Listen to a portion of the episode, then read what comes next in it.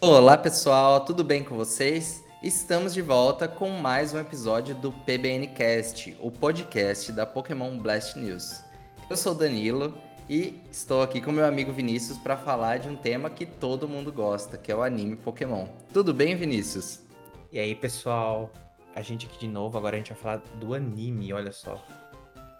É, hoje a nossa ideia é conversar sobre a jornada do Ash nessa fase atual do anime, até a batalha do contra o Leon, né, no Torneio dos Mestres. Esse episódio está sendo gravado no dia 8 de novembro, ou seja, terça-feira. A terça-feira que antecede a grande final da batalha entre o Ash e Leon, que teve quatro partes. Então a gente já teve três episódios. Para quem está ouvindo esse episódio agora, que está sendo lançado na sexta noite, já foi concluído o episódio, né, Vinícius? O pessoal, Exatamente. na verdade, que tá ouvindo já sabe o que aconteceu. Sim. Viagem no tempo aí, galera. Vocês estão sabendo mais do que a gente, hein? Exatamente. Mas a gente fez de forma proposital para que a gente pudesse também ter uma oportunidade de falar o que, que a gente acha que vai acontecer, porque até agora a gente realmente não sabe quem vai vencer, não teve esse vazamento. Então, assim, há uma grande dúvida, então a gente está aproveitando esse momento para falar o que, que a gente acha que pode acontecer, o que, que aconteceu até aqui. E quem sabe depois no próximo episódio a gente já esteja falando sobre o futuro do anime, né, Vinícius? Então a gente tá Sim. tá bem empolgado. Sim, e essa semana aqui tá cheia de novidades dos jogos. Então o anime tá ali no olho do furacão também. Então é uma coisa atrás da outra, a gente acaba ficando empolgado com o anime, com o jogo que vai ser lançado na semana que vem também. Então um ápice, é o clímax das emoções de Pokémon. Nossa, com certeza. Bom, e antes da gente começar, do, dois recadinhos, assim, duas mensagens importantes. Primeiro, agradecer pela receptividade de todo mundo, né, Vinícius? A gente ficou muito feliz com o feedback positivo do episódio anterior. A gente não esperava, então várias pessoas foram lá, comentaram no Instagram, comentaram no YouTube que a gente está publicando lá e a gente ficou super feliz, né, Vinícius? Foi bem importante pra gente. Foi bem impressionante ver que as pessoas acompanham a gente. Então, muito obrigado você que acompanha, muito obrigado você que comenta. Nosso amor em, re em retorno para vocês. Sim, e dessa vez a gente não vai parar, então a gente vai continuar tendo os PBNcasts semanais. E o segundo recado é para você tá na hype de Pokémon Scarlet e Violet. No episódio anterior a gente comentou tudo o que tinha sido revelado sobre os jogos, mas a verdade é que já começaram os vazamentos.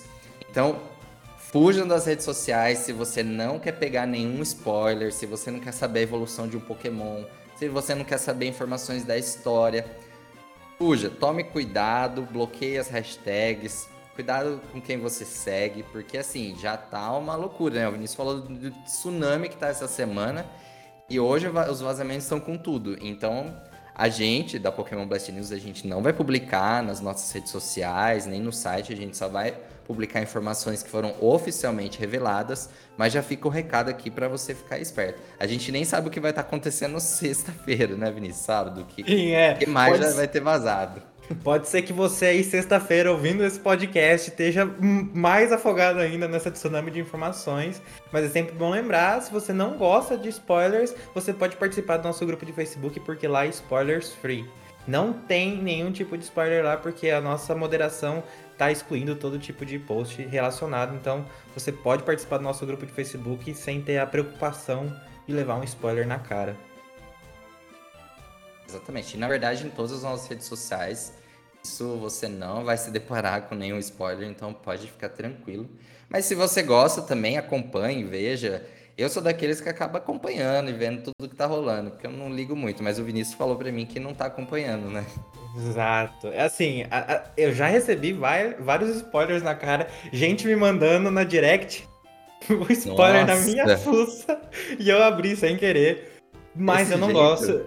É, tá, tá nesse nível já, tá? Você recebe o spoiler sem querer. E, assim, eu não ligo para spoiler nenhum. Mas só que eu acredito que a gente tá criando uma cultura em Pokémon que tá vazando tudo antes da hora.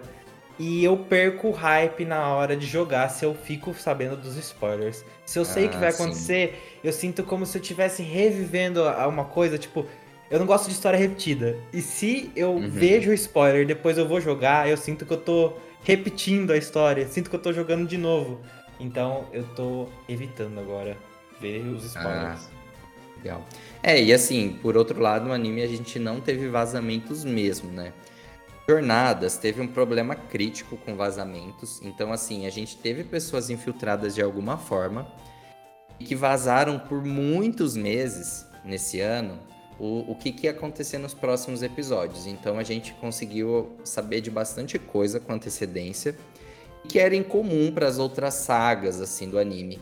Mas aparentemente esses leakers do anime eles meio que sumiram. A gente parou de ter esse tipo de coisa. A, na verdade, as informações acabaram se tornando mais rumores e suposições. Então, dessa vez, realmente a gente não teve o vazamento do final da batalha.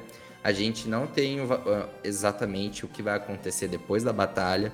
Então, eu acho que vai ser legal porque sexta-feira vai realmente surpreender todo mundo, né? Sim. Caso você, assim, o episódio, só pra, pra quem tá chegando agora também, o episódio do anime no Japão é sempre exibido às sextas-feiras. A gente é às 7 horas da manhã, né? No horário, no fuso horário, pra gente é sexta-feira às 7 horas da manhã. Então, se você também não quiser pegar algum spoiler de como foi a batalha antes de assistir o episódio, também fique ligado com isso, porque a partir das 7 horas, ali a partir das 7 e meia, vai ter de tudo nas redes sociais também. Quem costuma compartilhar o episódio legendado no mesmo dia é a Ryu Fansub. Então você pode dar uma pisadinha aí. O trabalho deles a gente acaba sempre acompanhando por lá.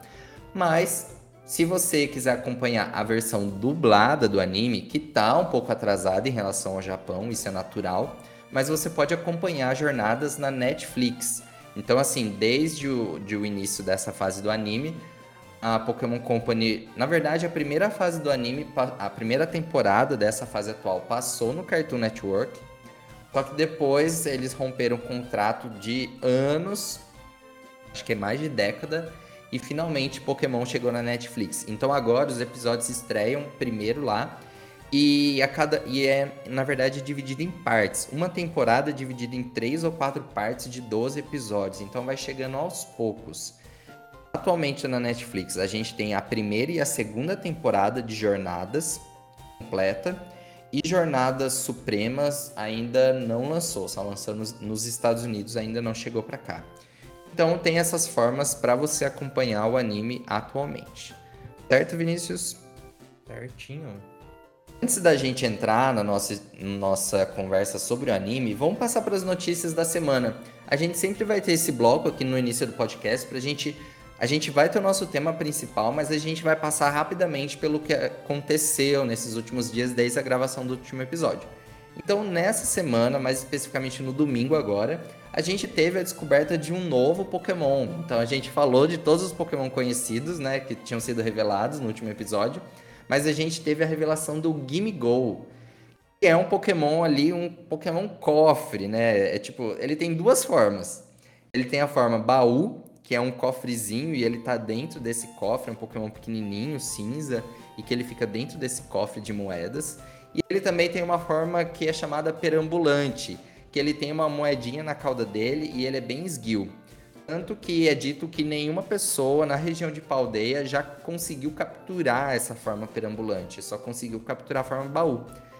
Mas o anúncio desse Pokémon teve uma peculiaridade assim bem interessante, ele apareceu primeiramente no Pokémon GO. No domingo agora, é 6 de novembro, teve o evento, o Dia Comunitário Clássico do, do, do Dratini. E a hora que o evento acabou às 5 horas, os, as Poképaradas de, do jogo, assim, inúmeras Poképaradas se tornaram douradas. E aí, quando o treinador girava, o jogador girava esse Pokéstop, ele recebia uma moeda misteriosa. Você chegou a jogar, Vinícius, no domingo? Você chegou Sim, a ver isso? Eu tava jogando no dia comunitário, inclusive na minha própria casa. E, uhum. e, e, eu, e, e, eu, ah, eu, peguei meus dois Dratini Shines e quando eu saí, quando eu fui, é, quando eu fui pra civilização, eu, eu vi as Poképaradas é, meio amareladas, assim, porque eu sou um pouco daltônico. Eu vi elas meio Não, é amareladas. amarelo mesmo, é amarelo. E, e, fiquei, eu, achei, eu realmente achei que era uma coisa tipo ah, outono, outono norte-americano. Achei que era uma coisa meio comemoração, fim do, fim do Halloween. E daí, do nada, apareceu um bichinho andando do meu lado que uhum. parecia um, um alien do Ben 10, parecia o Massa Cinzenta do Ben 10. Sim. E, fiquei, e daí eu fui pras redes sociais ver e tava todo mundo em polvorosa, porque era um anúncio de um, de um novo Pokémon estilo. É, assim, o anúncio foi estilo Melton, né? Isso, exatamente. Foi uma coisa. Foi uma, um, um ponto fora da curva novamente, né? Então, o segundo ponto fora da curva de anúncio de Pokémon. Sim, e... Esses anúncios são, estão bem legais, né? Assim, tipo, nessa geração. Cada um é de um jeito diferente. E desse foi com Pokémon Go. Tá tudo muito, muito criativo. A gente já falou do trailer dublado do Cachorrinho Fantasma. O trailer hum. dublado em português. Então, Pokémon Company tá de nota 10 para dublagem. Por trazer um anúncio dublado. E agora, pela criatividade também, nota 10. Porque realmente eu fiquei. Eu senti aquele hype novamente, sabe? Então foi, uhum. foi bem legal esse anúncio. Sim, então assim, o Pokémon. É, aí quando você girava o Pokéstop, você ganhava moeda. Aí o professor Willow não sabia exatamente, ele falava para você continuar coletando essas moedas. E esse Pokémon começava a seguir o treinador. Ainda não é possível capturar, mas ele fica ali junto e ele tem duas anteninhas assim que meio que identificam onde tem essas moedas ele aponta. E aí foi bem legal no dia seguinte. No dia seguinte não, acho que no mesmo dia. Ah, não, foi no sábado, dia comunitário de Dratina, tô confundindo. No domingo saiu a revelação do Gimme Go, que tinha duas formas. E aí, hoje, no dia que a gente está gravando, saiu a informação de que será possível conectar o Pokémon Go com o Pokémon Scarlet ou Violet.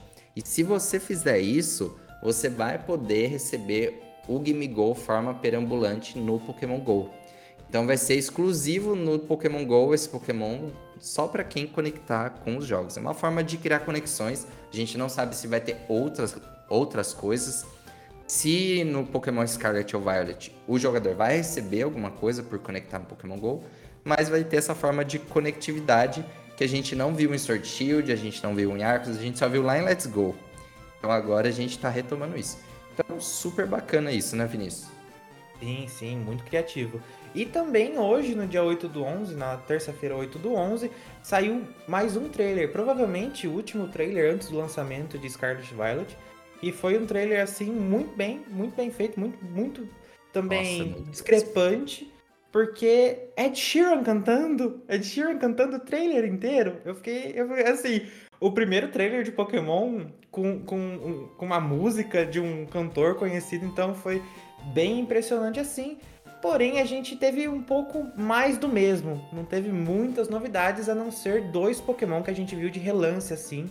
E não tiveram muitas informações no próprio trailer.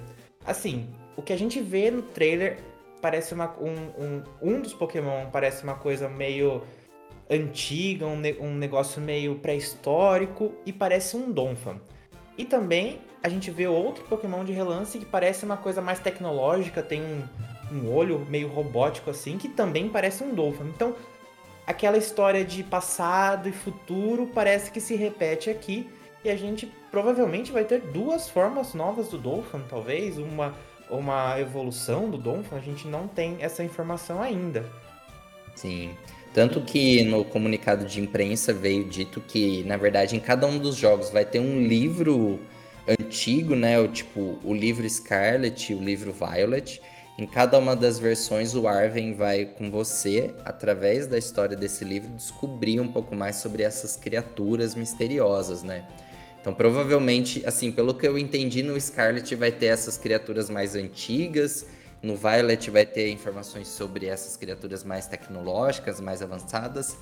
Mas é realmente, a gente não sabe se parece um Dom Fan, mas nada foi confirmado, né? A gente só tá supondo que tem essa Exato. conexão que a gente se são formas alternativas, não, não sabemos ainda, né? O trailer, nossa, eu achei o trailer bem legal com a música de Celestial no fundo. Eu acho que trouxe, deu um impacto bem grande, assim, me deixou mais animado com o jogo ainda. É, eu não sou o maior fã de Ed Sheeran, muito menos da música Celestial, mas eu tenho que admitir que ficou bom, ficou bom mesmo. Eu espero que isso se repita mais vezes. Podiam trazer a Kate Perry de volta, a Kate Perry fez aquela parte. Rita Ora também, Rita Ora que fez música pro Detetive Pikachu, tragam de volta Pokémon Company. Ou será que Kate Perry e Rita Ora tá, tá mais caro que a Sheeran? Tem um, um ponto aí, né? Nossa, Vinícius, tem uma coisa que a gente precisa falar. Ah, ó, só pra, passando aqui, o monstro antigo, ele é chamado de Great Tusk. Uh, olha, o Scarlet Book conta como este monstro selvagem atacou a equipe de expedição com suas presas e corpo imenso, causando ferimentos fatais a um dos exploradores. Olha, teve até morte ah, aqui. De acordo com o Violet Book, é, a gente tem o Iron Threads. Quando este monstro enrola seu corpo e rola para atacar, ele deixa um rastro no chão, como se, estiver, como se tivesse queimado a terra por onde passa. E eu tive a impressão que a cauda dele parece meio que uma. Duas media de roda, sabe? De carro.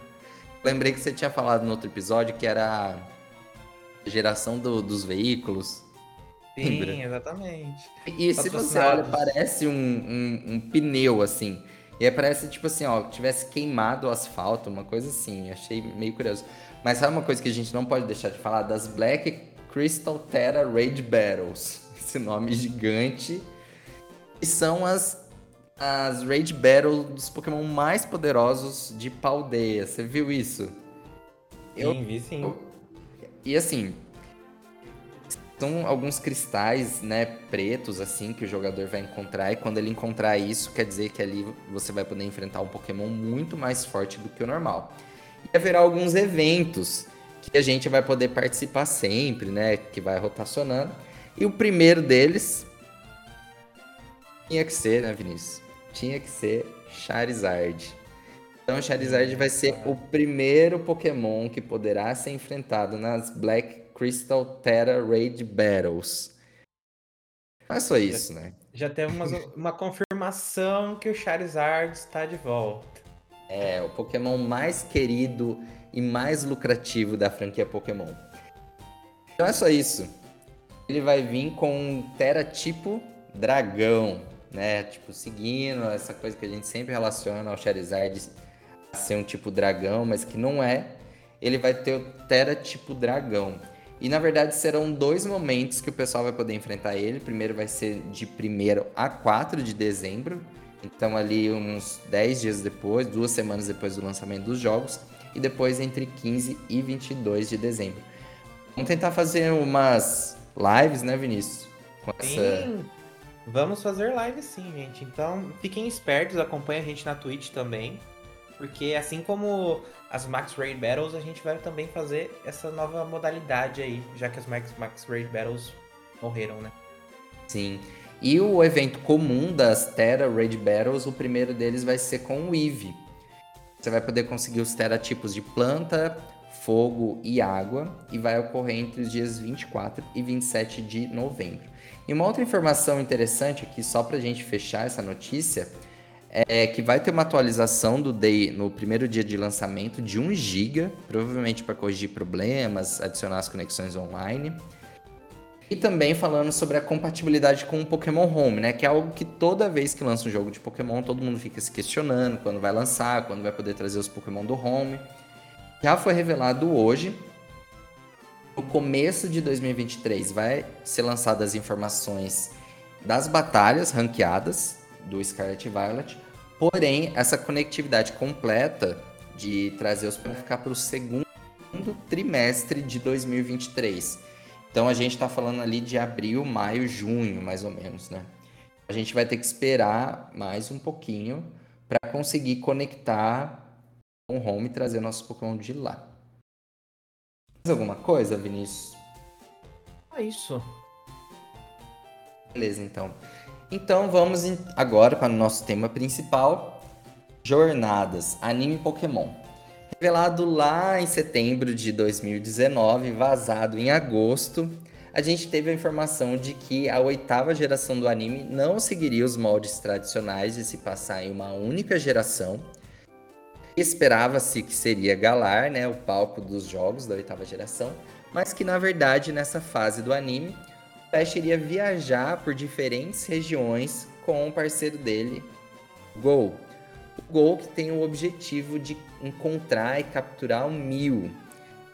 E aí, a partir dessa premissa, Jornadas começou. A cada episódio, o Ash e o Gol ia para uma região diferente, encontravam novos Pokémon, resolviam novos, novos mistérios, novas coisas. O Gol inicialmente disse que o primeiro Pokémon capturado por ele seria o Mil, tanto que ele recusou a oferta do professor Cerejeira. Escolheu um inicial, né? Ele poderia escolher entre o Bulbasaur, o Squirtle e o Charmander, mas ele não quis.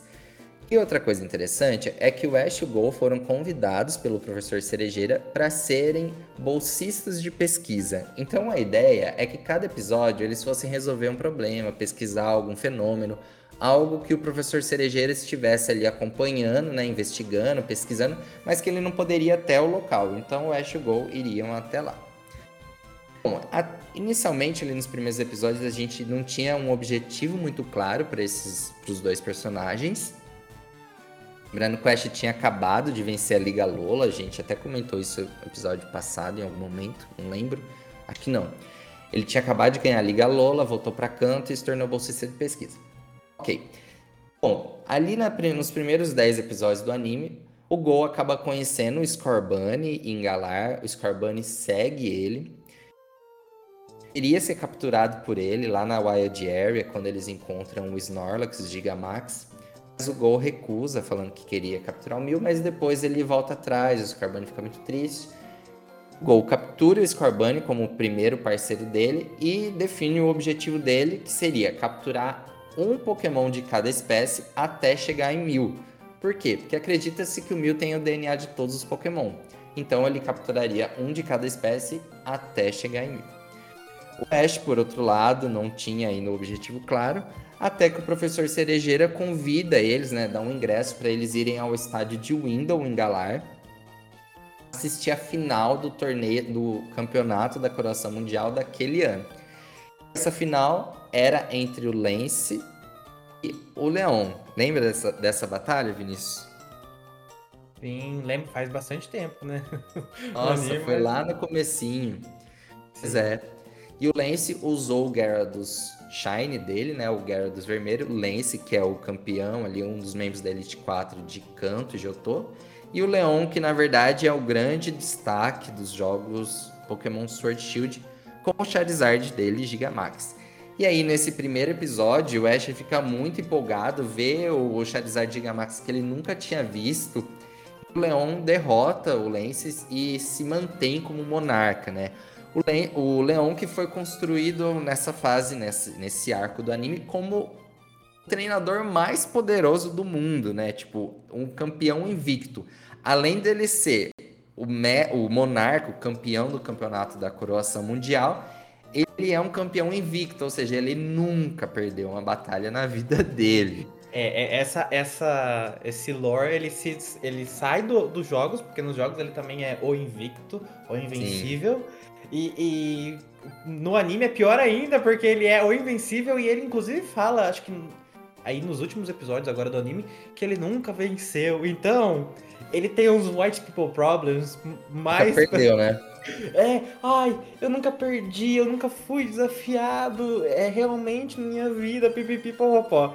Então, assim, eu tinha uma aversão muito grande ao Leon nos jogos. No anime ficou um pouquinho pior, mas ele tem uma redenção aí que a gente vai comentar mais pra frente. É, e ele não é só. É, aqui ele, ele não é só o campeão invicto de Galar, né? Ele aqui ele é o campeão invicto do mundo. Porque é um, o campeonato da, da Croação Mundial envolve treinadores de todas as regiões conhecidas. Um negócio e é bom... proporções muito maiores. Sim, e é bom que isso fique gravado na mente de vocês. Leon é o Bambambam Bam Bam do mundo Pokémon inteiro. Pelo menos até agora que o anime apresenta pra gente. Então, pensa que ele é a última etapa. Ele é o chefão do chefão, sabe? Ele é o Bowser do Mario. É esse é o ponto, sabe? Exatamente. E o Ash, maravilhado com tudo isso, decide desafiar o Leão para uma batalha. Esse momento é engraçado a reação do Gol. O Gol já sabia da existência do campeonato, sim, da estrutura. O Leão acaba aceitando fazer uma batalha ali com o Ash rapidão, assim, meio que para ver a determinação dele. o Pikachu vira Gigamax sem ter, sem entrar na Pokébola, uma coisa totalmente estranha ali. Enfim, eles têm a primeira batalha, é, o Ash não ganha. Aí ele define como objetivo é batalhar com o Leon a estrutura do campeonato da coroação mundial. Então ele deveria subir posições até chegar no Leão. E, e aí que o, é aí que essa temporada do anime quebra os paradigmas, porque nesse momento a gente não tem mais batalhas contra os líderes de ginásio de Galar, assim como a gente tem no jogo e como a gente tinha no anime até agora. Então agora é meio que uma competição free for all, todo mundo contra todo mundo, é um campeonato mundial. Então o anime já passa a englobar todas as regiões. Porque nesse, nessa, né, nessa temporada do anime a gente vê pessoas de. É, personagens de todas as regiões possíveis. Todas, todas, todas. Sim, e em paralelo a isso, assim, a gente teve a história do Gol. Hoje a gente não vai explorar a história é, do Gol, porque hoje o nosso foco é o Ash versus Leão. Mas em paralelo aos dois, a gente teve, tem a Chloe também, né? A Chloe que acabou ficando um pouco ofuscada apesar de aparecer, mas ela ficou bem diferente das outras protagonistas mulheres do anime, porque ela também não tinha um objetivo bem definido, ela não, ela estudava, ela é filha do professor Cerejeira, não gostava muito de ter contato com os Pokémon. Até que no desenvolvimento da história, ela captura um Eevee, se torna amigo de um Eevee, e, é, e os dois juntos passam a conhecer as evoluções do Eevee. Então, meio que a história da Chloe aqui tá, gira em torno do Eve não evoluir para nenhuma forma conhecida, que isso é dito no episódio, os pesquisadores não conseguiam evoluir ele com uma pedra trovão, com uma pedra de água, com uma pedra de fogo, de nenhuma forma.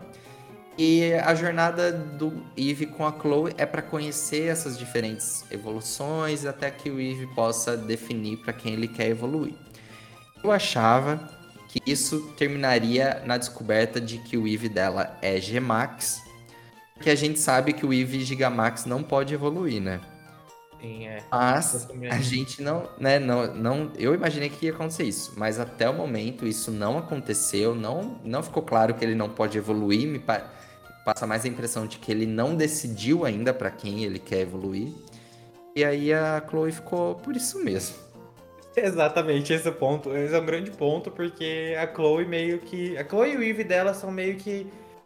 É, tapa buraco ali, a Pokégirl com o Eve dela, só que o, o Eve não decide pra onde ele vai, usa o ataque das, das Evolutions, sei lá, vê um, um vapor usando um, um, ataque de bolhas, ele vai lá e usa também.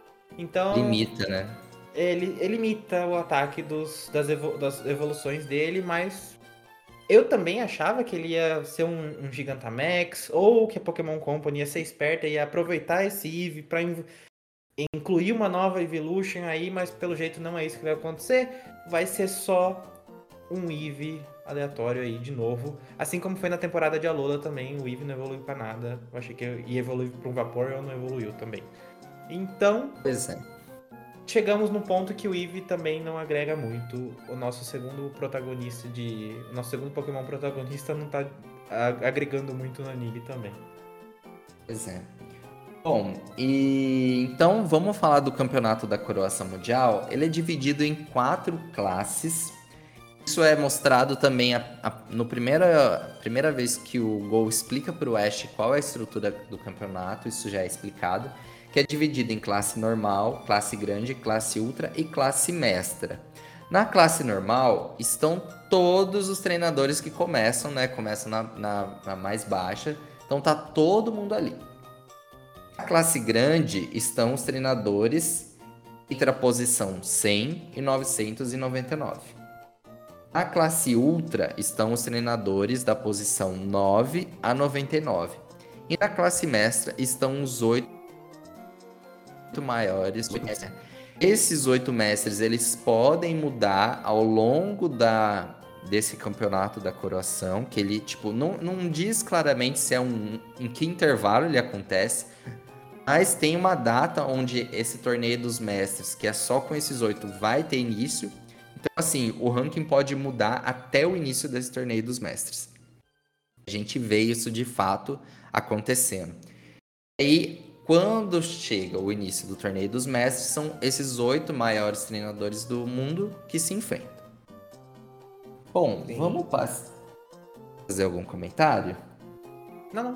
Pode seguir. Ah, vamos lá. O que, que a gente vai fazer aqui agora é passar rapidamente pelas batalhas que o Ash teve, a trajetória dele, para quem está acompanhando aqui que não assistiu todos os animes, para quem está chegando agora, entender qual foi essa trajetória, o que, que o quais desafiantes o Ash passou até chegar no, no torneio dos mestres. A primeira batalha dele foi contra a Violeta no ginásio de Viridian. É o ginásio de Viridian, né? Não, ginásio de Vermilion. Onde o Ash já enfrentou o Tenente Surge lá no início do anime. A Violeta era uma treinadora poderosa que estava cuidando do ginásio enquanto o Tenente estava fora e ela estava participando do campeonato. E foi legal porque ela ela reconhece o Ash, ela fala que o Tenente Surge já comentou de um Pikachu muito poderoso, então já tem uma referência. Isso é um ponto fortíssimo dessa fase do anime, que a gente tem referências a todo momento. Isso é muito legal. Eu sentia muita falta disso nas outras fases, de não ter conexões, né? Tipo, parecia que a história só se passava naquela região e não estava conectado a nada mais. E aqui nessa, nessa fase a gente tem diversas referências. O Pokémon principal da Violeta é o Raichu e o Voltorb. São derrotados aqui pelo Pikachu e pelo Gengar. Então são esses dois Pokémon que batalham. E o Ash tem então a sua primeira vitória no campeonato da Coroação Mundial. E quando ele vence a Violeta, ele já vai para a posição 3763. Falar sobre é a próxima, Vinícius. Não, é, eu ia comentar que é legal essas referências, é legal essas, essas conexões com, com pessoas anteriores que o Ash conheceu e tal. Porém, o Ash não usa nenhum dos pokémons dele de, ante... é. é de outras temporadas. Então tem... fica aí uma crítica, sabe? Sim, eu acho que se Jornadas pecou em alguma coisa, foi por isso. A gente não. A gente, assim, a gente rompeu a barreira do Ash ter contato com os Pokémon antigos deles, que estão no laboratório. Mas a gente não viu eles aparecendo em batalhas, né? Algo que sempre anima bastante todo mundo, todos os fãs. Sabe, né? Quem sabe na próxima geração? Quem sabe? Mas ó, vamos falar, cada um vai falando de uma? Sim, pode ser. É, a, segunda, a segunda batalha do Ash é, na classe normal foi contra o Oliver que o Oliver usou um Meganium. Meganium ele batalhou em Johto, em Goldenrod City. Então você já percebe aí que tem essa, essa variedade. O, o Ash já. O Ash tem o passe livre ali no avião, ele pode ir para onde ele quiser, do tempo que ele quiser. Então ele já é, batalhou contra o Oliver. E eu não lembro, ele saiu vencedor? Ele saiu.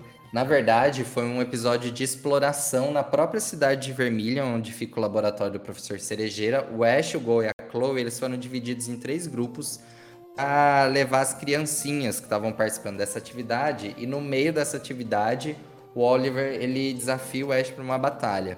Então a batalha acontece em Vermilion. O Oliver é de Goldenrod, ele usa o Meganium dele, mas e é uma batalha um contra um e o Pikachu acaba vencendo assim sem grande dificuldade. Exatamente. Ele chega na, na, posição 1512. Então, assim, a gente tá vendo. Entre, começou lá 10 mil pessoas. Primeira batalha já foi para 3 mil. Segunda batalha já tá em 1512. E assim vai. A terceira batalha dele foi contra o Heitor. Episódio 1118, Em Busca de um Mistério, que é o episódio onde o Ash sente a aura do Riolo, chamando ele no, no ovo ele enfrenta um Taurus. Aqui é um contra um também. Isso aconteceu, acho que de, com uma certa frequência, essa batalha de um contra um. E o Pikachu enfrenta um Taurus e também é vencedor. Só que dessa vez, como a aura estava muito forte, o Ash sai correndo e não mostra a posição que ele fica. Só que no início, não, o Heitor estava Heitor estava na posição 1,24. Depois que o Ash vencer, ele não é mostrado em que posição ele ficou. Pode seguir a próxima. Beleza. O próximo, a próxima batalha do Ash é contra a Corrina. Corrina que é uma, é, é uma conhecida já, nossa, né? A gente já conheceu é. ela lá em Kalos.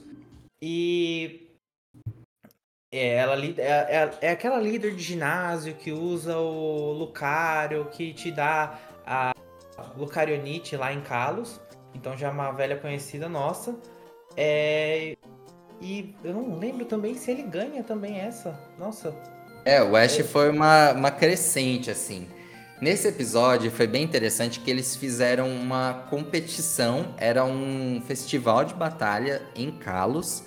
E na verdade ele reunia vários treinadores do campeonato da coroação e eles podiam se enfrentar meio que sequencialmente ali para tentar subir o ranking, entendeu?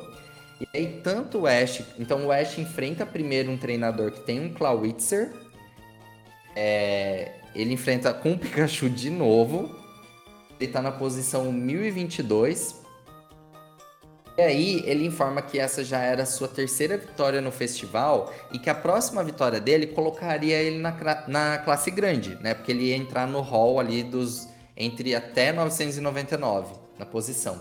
E aí quem ele enfrenta é a Corina. Bom, e a Corina, se ela ganhasse essa batalha, ela também entraria para a classe grande. Foi uma batalha de dois contra dois. O Ash usou o Gengar e o Dragonite, enquanto a Corina usou o Minchal evoluído do Minfu que ela tinha, o Lucario com a Mega Evolução. E aqui foi muito intenso, porque ela usou o Mega Lucario, que o Ash já tinha enfrentado com o Pikachu lá em Kalos, mas aqui quem dá conta do Mega Lucario é o Dragonite, exibindo uma força incrível, derrotando a Corina. E é bem interessante que quando o Ash entra aqui na classe grande, ele já tem o Pikachu, um Gengar, um Dragonite e um Riolo é uma formação curiosa, né? Tipo, a gente nunca viu o Ash com Pokémon totalmente evoluídos tão cedo na jornada. Isso foi um diferencial que rompeu toda a tradição, assim. Eu lembro do dia que o Ash capturou o Dragonite, que foi assim, ninguém esperava, foi uma coisa surreal. E depois ainda o Ash capturou o Gengar. Então foi, assim, incrível a força do Dragonite nessa batalha. E aí, quando o Ash vence a Corina, ele alcança a posição 921. Então a gente vai vendo uma progressão assim de uma forma até rápida. Sim, Bom, nessa época eu lembro que eu tinha. Nessa época eu lembro que eu tinha um medo da, do Ash estar tá usando muito o protagonismo dele, porque ele só estava ganhando. Sim. Só que a gente vai ver aqui pra frente que ele vai começar a decair. É. Posso falar próximo? Pode. A próxima batalha foi contra o Tony, que, é o, que era qualquer, qualquer um aí, que era o assistente da Violeta, e o Ash batalhou contra a Electabuzz. E o Ash acaba ganhando e sai, sai do, da posição 921 e vai para 901, o que faz ele subir mais ainda. Então a gente continua vendo uma, uma, uma, uma mais uma mais uma vitória do Ash, o que também preocupa porque era muito protagonismo para um personagem só. É, e essa foi a primeira batalha do Riolo no campeonato da Coroação Mundial. Depois, no episódio 1130, então na verdade três episódios depois, o Ash enfrentou a Criqueta Keila, que tem um nome bem curioso, ela se parecia muito com o Cricketune. E mais uma vez o Ash usa o Pikachu contra o Heracross dela, mais uma batalha de um contra um. E aí o Ash ganha e vai para a posição 890. Então aqui, até aqui, a gente viu, viu um padrão do Ash tendo várias batalhas um contra um, na maioria das vezes usando o Pikachu e ganhando sem grandes dificuldades. O anime foi dando essas vitórias para acelerar o progresso do Ash nessa, nesse campeonato, afinal eram milhares de treinadores, então ele foi fazendo isso para subir meio que rapidamente. Até que ele chegou na Bia, né, Vinícius? Sim, a Bia é um, é, assim, ela é um dos personagens mais importantes assim dessa fase do anime, porque ela criou uma rivalidade muito grande com o Ash. E começa nesse ponto aqui que a, a Bia e o Ash tem uma batalha de dois contra dois. A Bia usa um Howlucha e o Ash começa com o Farfetch dele. E também, acho que o ponto principal dessa batalha é Grapploct contra Riolo. Que daí, nesse ponto aqui, se cria uma rivalidade imensa que se eu não me engano, o Grapploct ele empata com o Riolo, não, não era uma coisa assim? Não, ele, ele ganha. Ele é, ganha. É. O Grapploct ele ganha. O Ash tem a primeira derrota no campeonato da Croação Mundial. nesse momento. E ele volta para a posição 930. Então, assim, ele estava na posição 890 e aqui ele pra, cai para 930. E aqui é um ponto muito interessante, né, Vinícius? Você comentou do protagonismo, que estava bem exacerbado. Isso impactou o West, porque ele estava muito confiante das vitórias dele, né? Tipo, tava uma atrás da outra. Sim, e daí é, ele usar um Riolo pela segunda vez. É, tá bom que já não era a primeira batalha do Riolo, mas um Riolo que acabou de sair do ovo contra uma líder de ginásio, que havia líder de ginásio de Galar. É meio preocupante, o cara foi com sede ao pote, né? É, desde que o Riolo foi chocado do ovo, o Ash treinou, fica assim, ficou treinando muito com ele, tanto que a gente teve aquele episódio super comovente lá do Pikachu triste, que foi deixado de lado, lembra? Ele vai com o Mr. Mime, volta pra. vai atrás da Delia em Pallet, porque o Ash só queria saber de treinar com o Riolo e ele achou que o Riolo poderia derrotar qualquer um. Só que os tentáculos do Graploct foram muito fortes e prendeu ele e deixou ele, tipo, sem ter o que fazer. E isso deixou ele muito frustrado. E levou ele a pensar que o Riolo não poderia fazer contato, que ele deveria atacar à distância, sendo que aquele não era o estilo de batalha do Riolo propriamente. E aí o que acontece? Depois dessa derrota, ele acaba enfrentando, logo dois episódios depois, uma série de Pokémon com tentáculos. Isso foi feito de forma bem proposital, então ele acaba enfrentando um Tentacruel, depois ele enfrenta um Octillery também. E em todos esses momentos, ele falava para o Riolo se afastar, para não ser pego pelos tentáculos. E o Riolo ficava meio desconcertado e acabava sendo pego. Aí o Ash acabou perdendo várias batalhas seguidas e por fim acabou voltando para a posição 1021 que fez ele retornar para a classe normal. Então, esse episódio, assim, Ash acaba resgatando a confiança dele, graças à ajuda do Gol. Mas ele teria que né, percorrer esse caminho de novo. Aquele momento que ele tinha vencido a Corina para passar de classe, ele volta atrás e vai ter que se esforçar de novo. Bom, e aí ele chega até a revanche com a Bia. Sim, daí a revanche com a Bia, ela usa um Hitmontop contra o Pikachu do Ash. E ela envia um Graploct. E ela envia de novo o Graploct dela. E, e novamente para batalhar contra o Riolo. E essa, essa ideia de dos tentáculos é, não dá muito não, não dá muito certo, né, Danilo? É, ele consegue assim esquivar, ele consegue desferir ataques, só que ele ainda não foi é, forte o suficiente para derrotar o Graploct e ficar em pé. Então Sim. acaba tendo um empate. Exatamente. Daí nessa. A rivalidade continua nessa de Riolo contra Graploct. Nessa vez tem um empate e esse empate vai ser, vai ser trazido à tona de novo mais pra frente aí no, no campeonato mundial. É. Eu acho que o anime cometeu um erro aqui falando assim, aproveitando para falar um pouco da minha opinião, porque a gente tinha visto que o Ash tinha voltado para a classe normal e ele só pode enfrentar desafiantes do mesmo da mesma classe. Essa revanche com a Bia, a Bia tá na posição 193 e o Ash já voltou para a classe grande. Só que não mostrou, não mostrou o Ash ganhando batalhas para voltar para a classe grande. Então eu acho que aqui foi um erro do anime, sabe? De fazer ele perder, perder, perder, voltar pra classe normal, mas depois não mostrar esse retorno dele pra classe grande. Então, quando a gente chega nessa revanche com a Bia, ele já voltou, mas isso não fica, sabe? A gente não vê isso acontecendo. Então, eu achei meio ruim, assim. Sim, parece que o downgrade bem. foi desnecessário, né? Parece que o downgrade Pois é, foi... desnecessário. Exatamente, desnecessário. Bom, depois disso, então assim, o Ash recupera a confiança dele, fica tudo bem, até que ele enfrenta o Dozer, que tem um Girder como principal parceiro. E o Ash usa o Farfetch, que tava, queria muito batalhar, treinar. É a primeira grande batalha, assim, do, do Farfetch. Bom, eu, eu gostei muito dessa batalha, tanto que ela é, ela é tão intensa que nenhum Pokémon dá o braço a torcer, os dois Pokémon muito fortes. Mas no final, assim, o Farfetch chega a quebrar a viga do Gurdor. Então, assim, foi, foi fascinante. Só que mesmo assim, aí nesse momento, o Ash passa da posição 415 para a posição 381. Então, olha só como esse progresso acontece de forma extremamente rápida. A última vez, a gente tinha visto que o Ash estava lá na posição 1000, uh, 1021, que tinha voltado para a classe normal. Depois a gente não viu o que aconteceu, e aqui o Ash já volta e já está na posição 381. Então, assim, fica bem acelerado. Opa.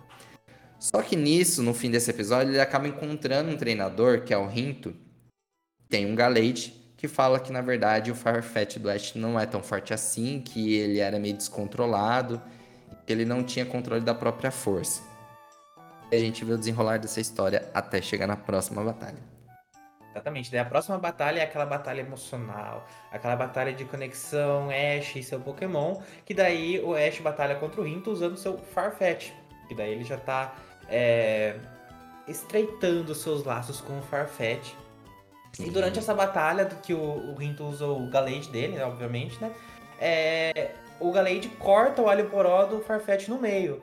E daí tem aquela, aquela, aquele clássico do anime Pokémon que o Pokémon evolui ali, porque daí o Ash tem aquela ideia ultra, ultra criativa dele de usar cada pedaço do alho poró como um como espada, outro como escudo, e daí é, acaba tendo aquela, aquele desenrolar todo de, da evolução do Farfetch, porque o Farfetch de Galar ele evolui com golpes críticos, etc, etc, e o Farfetch acaba evoluindo. Então é uma, foi uma uma luta muito importante para mostrar a conexão que o Ash teve com o Farfetch e mostrar o Farfetch evoluindo para Sirfetch.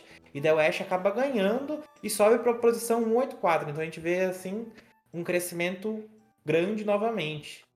Sim. E é interessante que a partir dessa batalha a gente sempre vai ter um Pokémon do Ash em destaque. Então, assim, isso é bem interessante. Nessas duas últimas que a gente comentou, então o destaque foi o Farfetch e a evolução que acaba com a batalha. E aí a gente vai vendo que cada episódio, é, cada batalha seguinte é um desses Pokémon que tem esse destaque. Isso eu achei bem legal para não ofuscar assim, sabe? Para não falar, ah, é sempre o Pikachu que resolve tudo. Então a gente, eu vi, eu percebi isso pelo menos de uma forma mais equilibrada. Sim, e aí, você percebeu? Uma, eu vi com uma, uma, um olhar mais positivo, mas eu vi gente reclamando que isso daí que acaba é, dando muito destaque para um Pokémon e deixando outros de lado, sabe? Então, tem as duas faces da moeda, sabe? Teve gente é, que não sim. gostou porque deu muito destaque, mas eu acho que foi, foi bem equilibrado, assim, olhando assim em retrospecto, eu acho que foi bem equilibrado. Também achei. Acho que foi mais equilibrado do que quando a gente tinha as batalhas de ginásio, por exemplo. Sim, Enfim. Sim. Bom, e aí depois do Farfetch evoluir para Sirfetch, o Ash recebe um convite da Iris, né, a companheira dele em Nova. Isso foi muito bacana. Eles vão para o ginásio de Opeluce, de lá onde o Drayden mantém o ginásio. E a Iris é a atual campeã de Unova. Então, assim, ela é a treinadora mais forte da região. Isso surpreendeu positivamente todo mundo. E assim, a Iris acabou sendo a personagem ali protagonista que teve o maior avanço, né, em termos de desenvolvimento no depois de ter de ter parado de seguir viagem com Ash, né? Porque olha só, enquanto os outros ainda tá tentando ser uma coordenadora, ainda tá tentando ser um médico, enfim, a Iris chega falando, tipo, eu sou a campeã, eu sou a maior treinadora dessa região. E aí nessa batalha também é dois contra dois. E mais que isso, a gente descobre que o Axel dela agora é um Haxorus. Muito forte. É uma batalha dois contra dois, onde a Iris usa o Haxorus e o Dragonite dela, e o Ash usa o Dragonite e o Dracovish. A primeira batalha do Dracovish aqui. O Ash já tá com a equipe completa. É uma batalha de dragões dos dois lados. E esse episódio ele é muito significativo porque a Iris ela tem um, ela consegue conversar com a Dragonite do Ash. E aí ela entende que a Dragonite se dedica muito, né, para porque ela é ser forte ao lado do Ash por conta dos sonhos dele e tudo mais, mas ela acaba se assim ficando tensa na batalha. E a Iris fala para ela que ela tem que curtir, que batalha também é diversão. E, tipo, é super legal. Se eu não me engano, ela aprende o meteoro do dragão nesse episódio. E sim, aí, sim. ela. É isso, né? E daí destrói o teto do, do ginásio. E daí o Ash faz aquele tirarã, daí ele chama. Chama de Dragonite Meteor. Que daí o Dragonite vai com, junto com os meteoros, né? Ah, isso aí. Aquelas é. firulinhas de Ash normais. Ah, legal. Eu adoro isso. e aí o Ash finalmente chega na posição 99 e entra na classe Ultra, onde estarão os treinadores mais fortes ainda. Sim, daí a próxima batalha do Ash é contra o Volkner.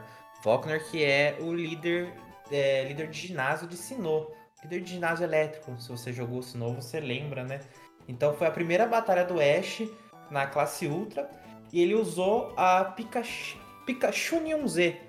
Isso mesmo, ele usou o Z-Move, que ele usou lá em Alola, que é a, o, o ataque especial do Pikachu, o Z-Move especial do Pikachu.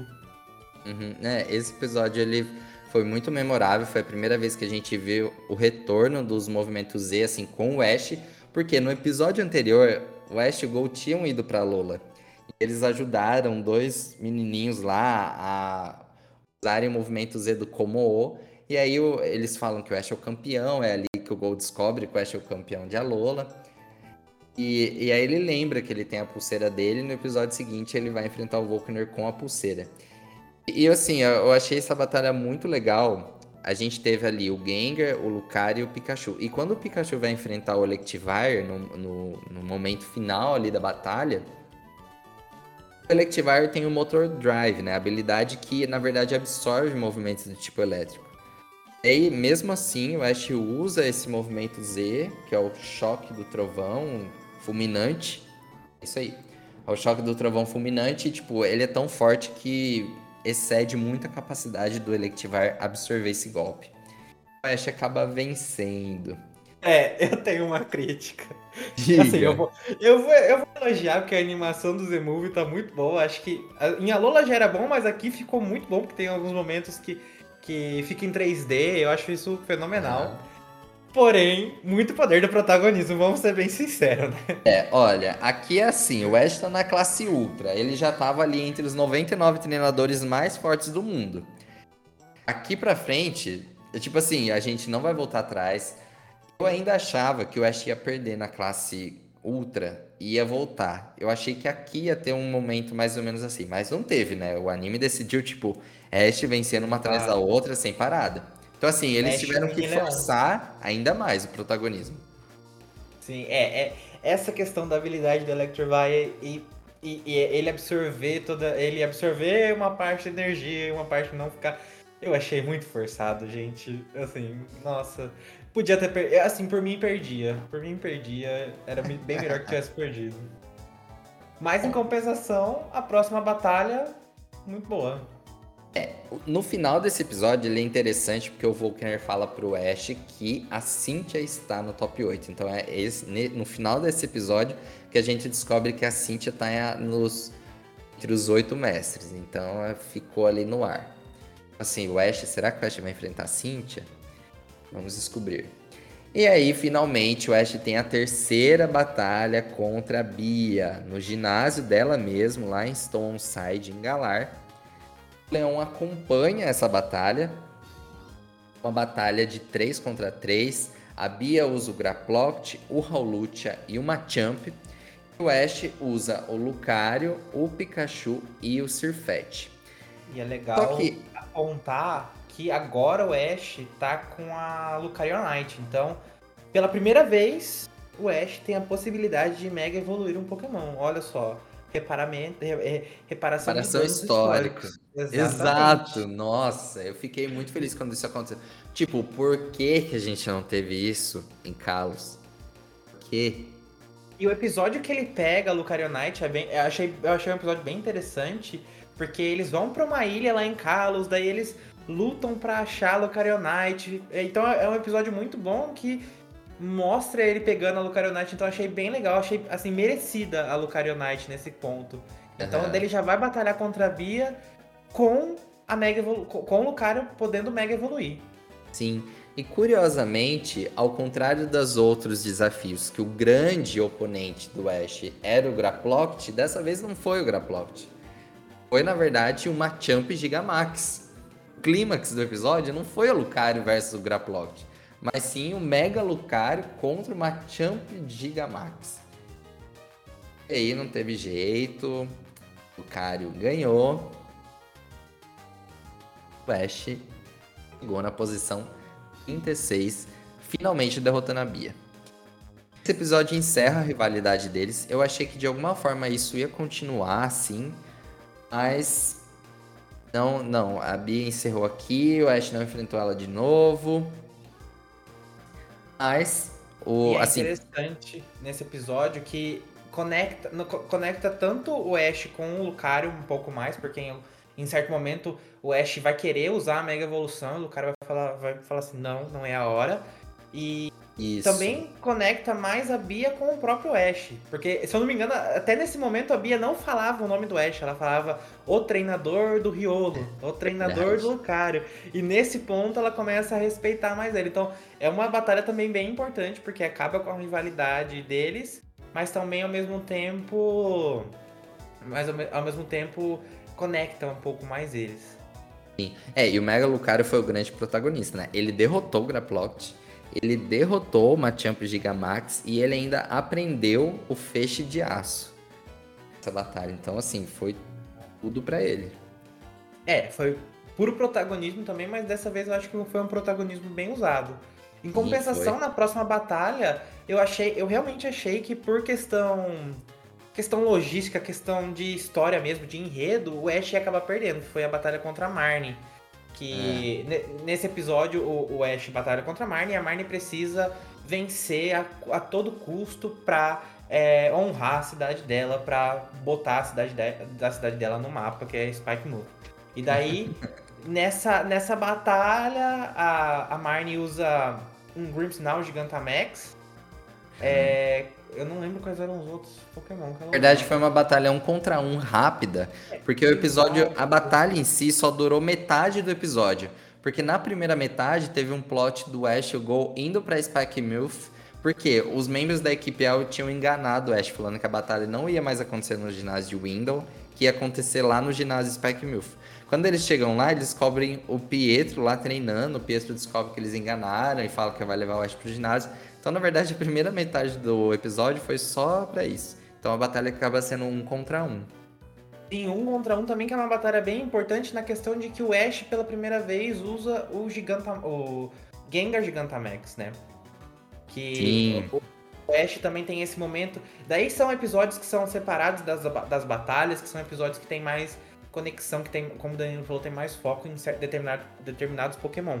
É, e, em certo momento, o Ash tenta é, fazer o, o Gengar ficar Gigantamax, mas o Gengar é um Dynamax só, não é um Gigantamax. Uhum. Então, o, o Ash vai em busca dos cogumelos para fazer a sopa pro, pro Gengar e o Gengar ficar, ficar ser um Gigantamax. Então, mostra em alguns episódios entre essas batalhas é, o treinamento de fato do, do Ash. Então, agora o Ash tem as três mecânicas: tem o Z-Move com o Pikachu, tem a Mega Evolução com o Lucario e tem o Gigantamax com o Gengar. Então, o Ash tem aí as três cartas na manga e, assim, três cartas na manga, na manga bem merecidas, sabe? Ele conquistou bem essas três, essas três mecânicas. Sim, é verdade. Então, o Ash acaba ganhando, né? O Ash acaba ganhando contra a Marnie e alcança o nível 15. Sim, nível. E assim, eu achei muito bacana a forma como o anime trabalhou com as mecânicas a gente teve tanto uma agilidade aqui do ponto de vista de avanço no campeonato, mas também um trabalho com esses Pokémon, né? Que eu acho que foi muito bem desenvolvido.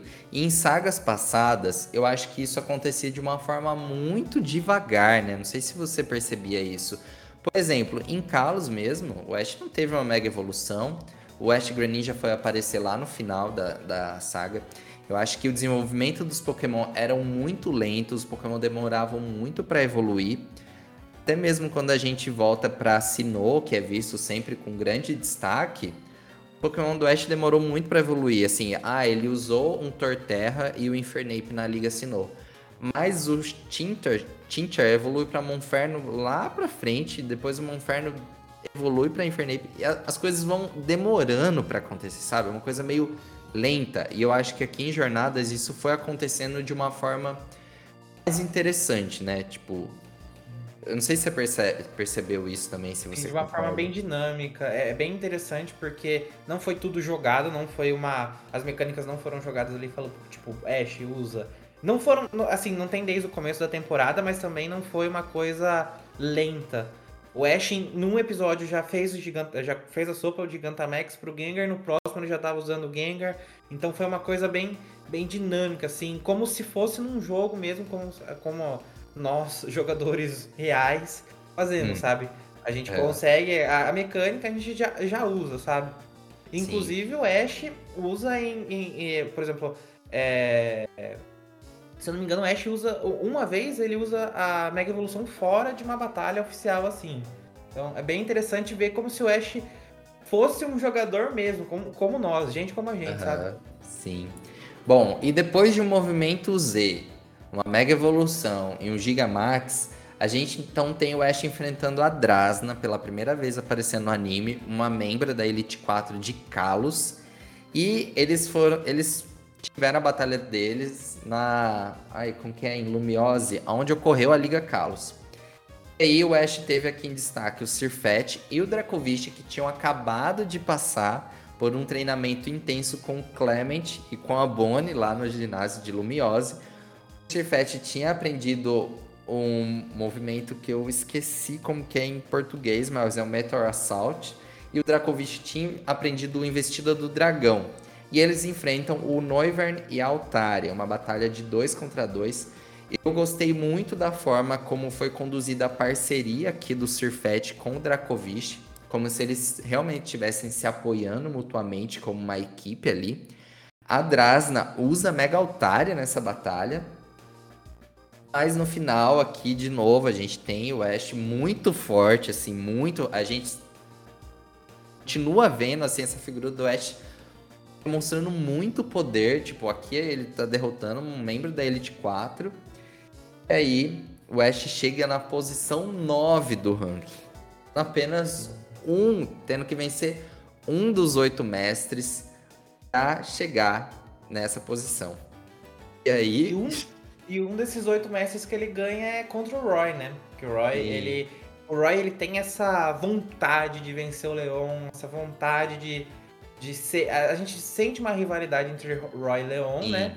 Uhum. Porque eles são da mesma região ali, provavelmente, sei lá, tem a mesma idade, não sei. Mas a gente sente essa rivalidade entre eles. E o Roy, a todo momento, na batalha contra o Ash, fala que ele vai ganhar, que ele vai. Ele, vai ser ele que vai derrotar o Leon, não sei o que, não sei o que, não sei o que. Canta de galo e no final das contas, perde. Mas não perde de fácil assim. É uma, é uma, se eu não me engano, é uma batalha bem. Pelo que eu me lembro, é uma batalha bem. É, bem complicada de Dragonite do Ash contra o Flygon dele. Isso. E depois ele usa o Gigantamax. É, como, é? Duradulon, o Gigantamax Duradulon contra o Gengar. E também contra o Gengar, e depois no final das contas, quem derruba o Gigantamax Duradulon é o Lucario. Então é uma batalha de 3 contra 3. É, o Roy usa Dragonite. É, o, o Roy usa o Flygon, o Duradulon e o Gudra. E o Ash usa o Gengar, o Dragonite e o Lucario. Agora Lucario, é o Lucario, Mega Lucario, né, no caso. E daí é bem interessante nesse ponto aqui que o Lucario é, joga uma Aura Sphere, uma. Como que é o nome em português? Uma, uma aura esférica gigantesca. Exatamente. Daí é naquele momento, naquele momento tipo Goku de Dragon Ball, que o Lucario junta a aura de todo mundo, junta a aura do, a aura do é, Greninja, que tá lá, que treinou com, com, com, com, o Lucario esses dias, junta a aura de todos os Pokémon do Ash e consegue derrubar o prédio gigante, que é o do, do Long Gigantamax, e o Ash acaba ganhando e entra na classe Master, né? É que eu assisto, assisti em japonês. Então, é, que eu assisti em japonês, pra mim é hyperclass, mas ah, é. em português é classe mestra, então o Ash acaba alcançando o ranking 8 e entra na classe mestra. Na verdade, a hyperclass em japonês é a classe ultra. Nossa, Porque no então... Japão a, a Hyper Ball é a nossa Ultra Ball. E aí a Master Ball, que é a classe Master e a nossa classe Mestra. Nossa, é, é uma confusão de nome, gente. Dublado, é. legendado e, e tenta, tenta entender o japonês, então me perdoem pela, pelos erros de nomenclatura. Bom, e aí então a gente tem de fato o início do torneio dos mestres. Antes disso, a gente teve um episódio incrível do Ash se preparando lá no laboratório dele, os Pokémon da equipe dele atual treinando com todos os outros Pokémon dele. Isso foi sensacional, incrível. E como se não bastasse ainda, a gente teve o retorno do Paul fazendo uma batalha de treinamento com Ash. Nossa, isso foi muito bom. Foi assim. É, eu, eu odeio, assim, eu odeio o Paul. Eu odeio o Paul porque é uma personalidade que eu já encontrei pessoas desse. Assim, eu, eu odeio o Paul e odeio o Gary. Odeio menos o Gary do que eu odeio o Paul, porque eu já encontrei gente com personalidade igual a do Paul na vida real. E na vida real não é legal encontrar gente com essa personalidade. Ah, sim. Porém, muito louvável da parte dele, porque quando ele vai treinar contra o Ash, ele fala assim pro Ash: Eu quero que você use só os Pokémon que você vai usar no campeonato. Uhum. E ele também usa um Gyarados, um qual que era o outro? Ele usa um Nossa, Gyarados, ele usa um Metagross, um Metagross e um Garchomp, e... não é? Isso, um Garchomp. E daí, é, é, nesse, nesse episódio, o, o Gol até fala, nossa, que combinação estranha, né? Um Gyarados, um Metagross e um Garchomp. Daí, e, o Gol, é, o Gol mesmo fala, nossa, esses três Pokémon são três Pokémon que o Ash provavelmente vai enfrentar lá na frente contra a classe mestre, porque são os Pokémon principais de, de alguns dos, dos treinadores que estão na classe mestre. O Garchomp da Cynthia, o Metagross do Steve, do Steve e o Gyarados do Lance. Então, é, nesse ponto eu, eu gostei do que o Paul fez, porque tem aquela rivalidade contra o Ash, assim, de eu sou melhor que você, mas então, e vou, vou tentar te ajudar. Gostei desse ponto que ele ajudou o Ash, mas enfim, é, é, é aquela personalidade chata, então ajudou, é. mas com ressalvas. Eu achei assim, o Paul continuou muito fechado, muito sério, mas eu senti ele de uma forma muito mais respeitosa com o Ash, né? Tipo, realmente tá ali não para desmerecer, não para tentar superar o Ash, mas na verdade ele tava ali meio que para ajudar, né? Eu achei que foi muito bom, assim, a gente saber que o Paul continua por ali e, que faz parte dessa história e fez parte dessa trajetória do Ash em jornadas. Ash ganhou a batalha, né? Só pra deixar claro aqui também. Isso, é, Ash ganha a batalha. Ash ganha, a batalha. Entra no, e, e, entra no Rank Master, né? Que é, começa a partir do 8. E é aqui que começa o creme de la creme, a parte boa do negócio. Pois aqui é. Que começa a gente começa descobrindo quais são os oito maiores treinadores ali do mundo que vão disputar o torneio dos mestres. Primeiro lugar, a gente continua com o Leon. Em segundo lugar, a gente tem a Cynthia, que é a campeã da Elite 4 de Sinnoh. Em terceiro, a gente tem o Steven, que é o campeão da Elite 4 de Hoenn. Em quarto lugar, a gente tem o Lance, que é o campeão da Elite 4 de Kanto e Jotô. Em quinto lugar, a Dianta, campeã da Elite de Carlos. Em sexto, foi uma grande revelação aqui, a gente teve o retorno do Alan, que foi campeão da Liga Carlos quando o Ash disputou.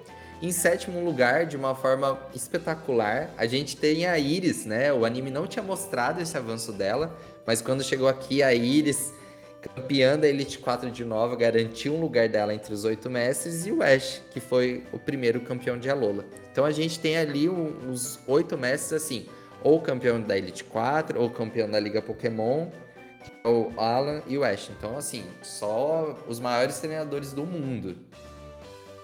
Exatamente. É, nesse ponto, eu acho que o anime acertou bem de escolher as pessoas. Eu acho que foi uma escolha muito, muito boa, porque você espera mesmo que os campeões da Elite 4 e os campeões da Liga são as pessoas mais fortes da, das regiões. Então, eu acho que deu uma visibilidade bem boa, assim. Sim, eu... Foi uma escolha Nossa. muito certeira. Pois é, e é engraçado que a gente não esperava que fosse exatamente isso, né? Tipo, isso não chegou a vazar, isso não chegou a ser discutido. A gente tinha o Roy, a gente achava que o Roy está, estaria aqui. Se eu não me engano, a gente chegou a ver uma batalha também do Leão contra o Flint, o Infernape dele. Eu acho que o Flint também acabou entrando nesse top 8, mas depois saiu. Mas enfim, esses foram os oito é. mestres. O Roy até tava nesse, nesse top 8, mas naquela tava. batalha contra o Ash ele acabou descendo, né? Então. Sim.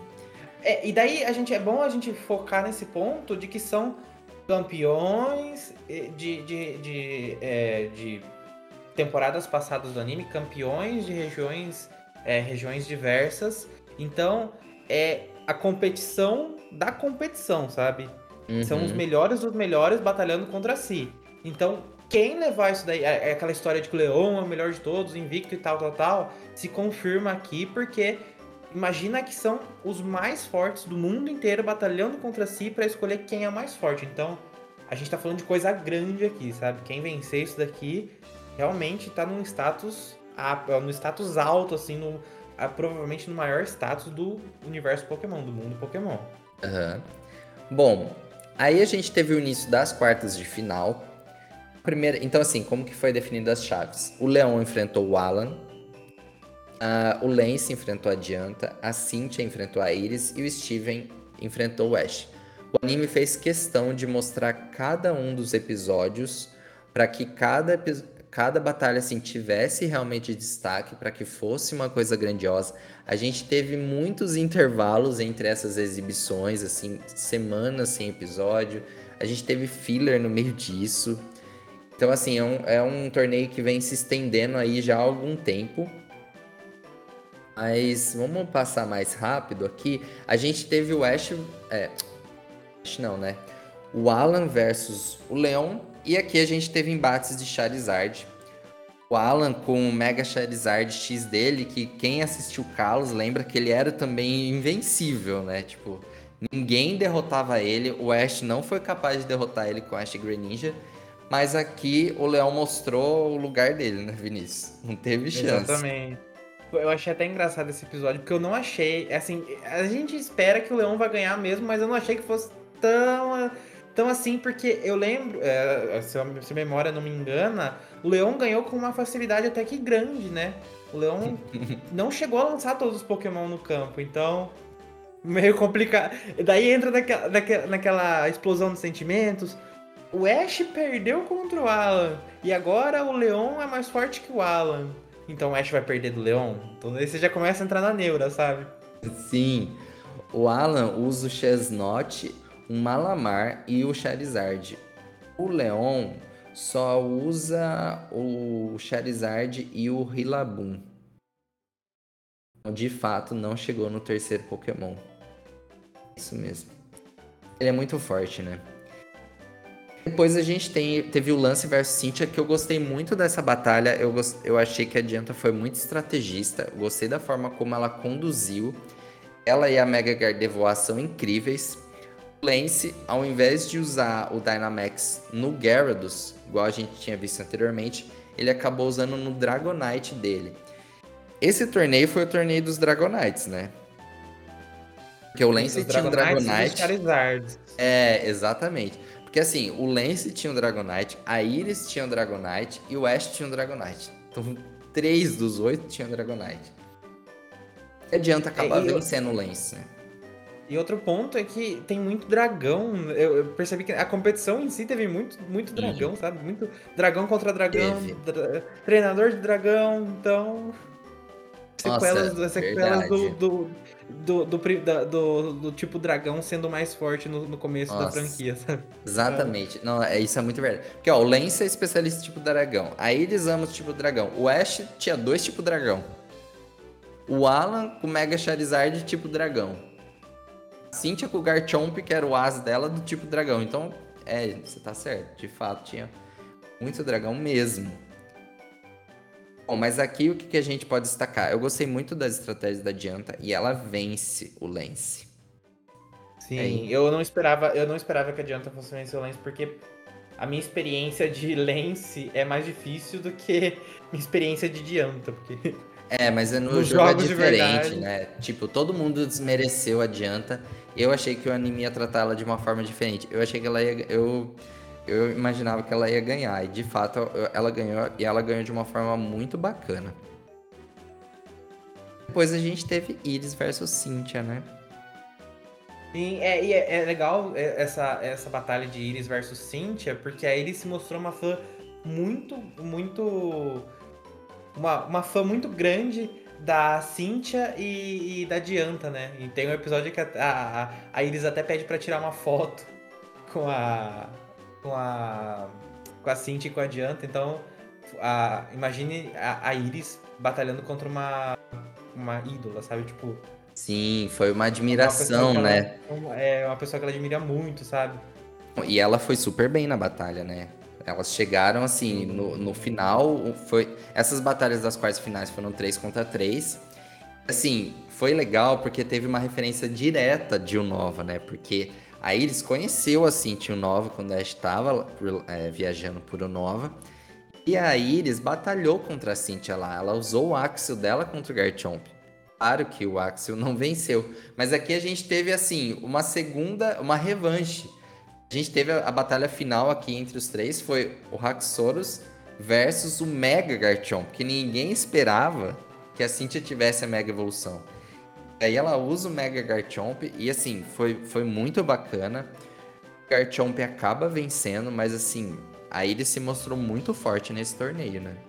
É, a Iris se mostrou uma treinadora muito forte e ainda tem que, a gente tem que lembrar que a Iris não usou nenhum, nenhuma mecânica, né? Exato, não usou. Não, não, que isso, não que isso seja levado em consideração no anime ali, porque ninguém fala nada, mas a Iris não usou nenhuma, nenhuma mecânica. A Dianta usou mecânicas, o Lance usou mecânicas, o Leon mesmo usa mecânicas. Uhum. O Alan usa mecânicas, então ali a Iris foi a única que não usou nenhuma uhum. mecânica. Uhum. Então a gente tem que a gente tem que bater palmas para essa evolução da Iris. E achei interessante que a última batalha foi do Haxorus contra o Garchomp, então foi o Pokémon principal das duas batalhando contra si. Uhum. E daí, quando eu tava assistindo esse episódio, eu até eu, eu realmente achei que a Iris fosse ganhar. E deu assim, eu entrei naquele naquela briga mental de tipo, Cynthia vai perder pra Iris realmente? E daí foi interessante a emoção é. durante esse episódio. Eu, realmente achei que a Iris fosse ganhar.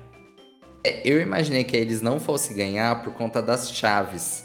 Que assim, quem ganhasse das duas ia enfrentar o Ash. Como a, a, a gente já tinha tido uma batalha da Iris contra o Ash, imaginei que o anime ia reservar o Ash versus Cynthia para ser mais impactante. Imaginava que a Iris ia perder de alguma forma. Bom, aí na sequência a gente teve o Ash vs Steven. Eu vou confessar, eu não achei essa batalha assim tão impressionante, tão, nossa, demais. A gente teve uma, uma batalha de 3 contra 3, onde, onde, o Steven usa um Agron, um Cradily e o Metagross Shine dele, né, que vira Mega Metagross. E o Ash usa o Pikachu, o Gengar e o Dracovish. O embate final ali, claro que foi a Mega Evolução, né, o Mega Metagross, contra o Pikachu usando o movimento Z. E aí, você gostou dessa uhum. batalha? Protagonismo também. Protagonismo também, porque o, Ash usa o Z-Move, daí beleza, tudo bem o Metagross levar um baque por causa do Z-Move. Daí, se eu não me engano, o Ash termina com um caldo de ferro. É, Mano, assim... Contra um, um bichão daquele tamanho. Não, pois é. E tipo assim, ele era extremamente rápido. Ele era extremamente rápido. E aí quando o Pikachu usa o movimento Z, tipo, vai todo aqueles, todas as cores do choque do trovão dele, vai em cima do, me, do Mega Metagross, o Mega Metagross simplesmente desvia. Assim, isso aqui não, isso aqui não, não vai me atacar. Aí o Pikachu vira assim e, e, tipo, consegue dominar o percurso de cada um dos choques ali tipo, consegue fazer com que acerte. Foi uma coisa assim, bem forçada, né? Sim, bem ah. forçada. Assim, foi o poder do protagonismo nesse ponto, mas assim, meio que indispensável, né? Porque se o Ash perdesse ali, ele já. Fora. Já não. Já tava fora, então. Sim. Eu deixei passar por conta disso, mas realmente foi bem forçado. Eu achei que poderia ter feito, feito de alguma forma diferente, não sei. Poderia ter sido diferente isso daqui. É, o Ash quase perdeu mesmo, né? Tipo, foi bem assim. Ash sofreu nessa batalha, né? Apesar de no final ter, ter ganhado.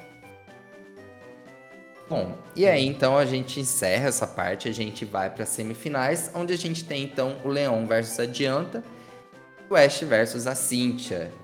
Uma das batalhas mais esperadas aí por anos, né? O Ash enfrentando a Cynthia. A batalha do Leão contra a Dianta foi um completo desperdício, assim, totalmente equivocado. O anime não quis mostrar. Perdeu metade do episódio com a Cynthia falando da relação dela com o Garchomp. do Ash falando da relação dele com o Lucario. Eles acabam ajudando uma menininha lá. Ah, eles olham. Flower. É, vê a Gossiflor evoluindo para o Degose. E quando eles lembram que tá acontecendo a batalha, eles chegam lá, adianta tá perdendo miseravelmente. O, o Leon só usou o Dragapult dele e o Rillaboom. E a Cynthia já, tipo, assim, adianta já tá totalmente perdida ali. Na verdade, a gente só vê basicamente o Charizard Gigamax contra a Mega Gardevoir. É, eu realmente achei essa batalha um desperdício, um desrespeito contra a Dianta, uma desrespeito. covardia, uma realmente uma covardia mesmo. Porque a gente chega no meio da batalha assim, não mostra muita coisa, então não mostra como a Dianta acabou perdendo.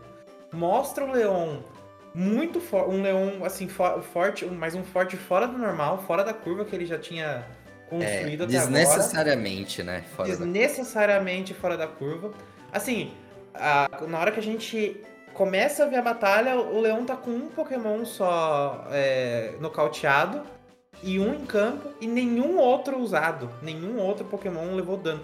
E adianta tá com quatro nocauteados, um em campo e um ainda sem. O Mega Gardevoir ainda sem, sem entrar. Então, assim, é uma coisa muito desequilibrada. De, de verdade, é uma coisa muito desequilibrada no ponto que a gente já tá era pro, pro Leão ter sofrido um pouco, no mínimo um pouco mais contra a Adianta. É, a Adianta chegou acho. onde chegou, a Adianta derrotou o Lance, que foi o segundo colocado no ano passado, e agora ela sofre tanto assim para derrotar o Leão. Então, esse, esse episódio eu fiquei muito bravo, porque, boa, assim, eu gostei da parte do episódio que o, o Ash se conecta um pouco mais com a Cynthia, que o, que o Ash cria um laço, um laço maior com a Cynthia, inclusive que esse é um ponto que a gente tem que, a gente tem que bater palma também que o Ash ele interage muito com os outros campeões, ele cria laços muito bons com o Leon, laços muito bons com a Cynthia. Acho que na, na, na temporada toda ele. A Cynthia é a, a, campeã que ele mais cria laços, assim.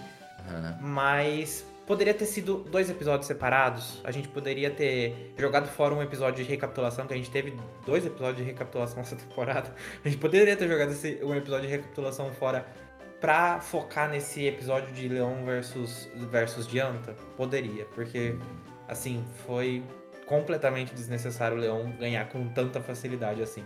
Olha, e além de ser um desrespeito, o único frame que mostra o Dragapult do Leão sendo derrotado mostra ele sendo atacado por um hiper raio do Tyrantrum.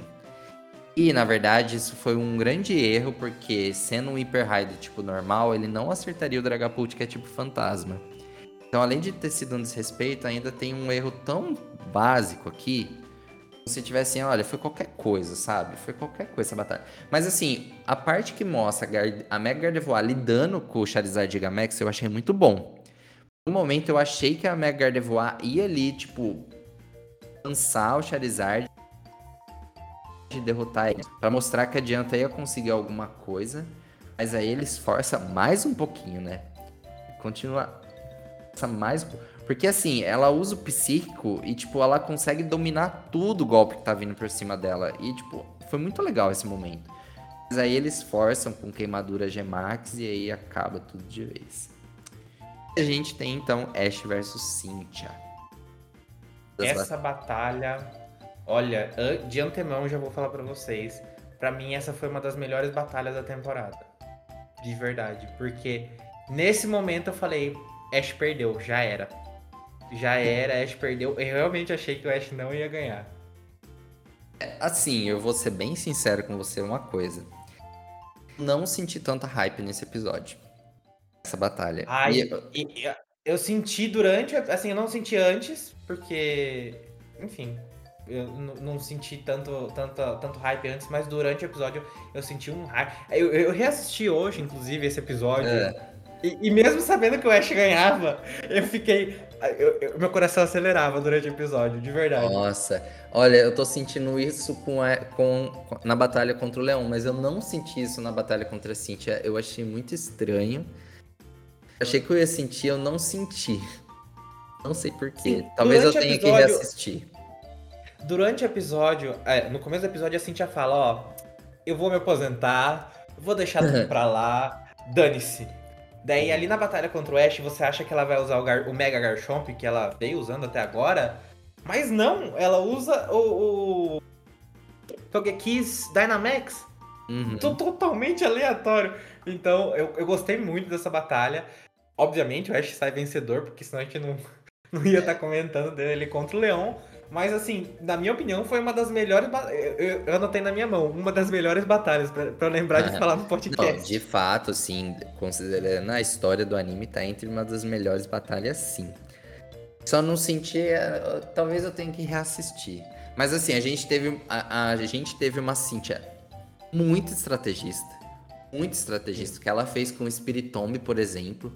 Tipo, ela tirou o Dragonite do Ash, tipo, em segundos na batalha. O, o Dragonite do, a Dragonite do Ash não conseguiu fazer nada. Foi, um, foi uma tristeza quando a gente vê ela caindo logo de cara, sem ter o que fazer.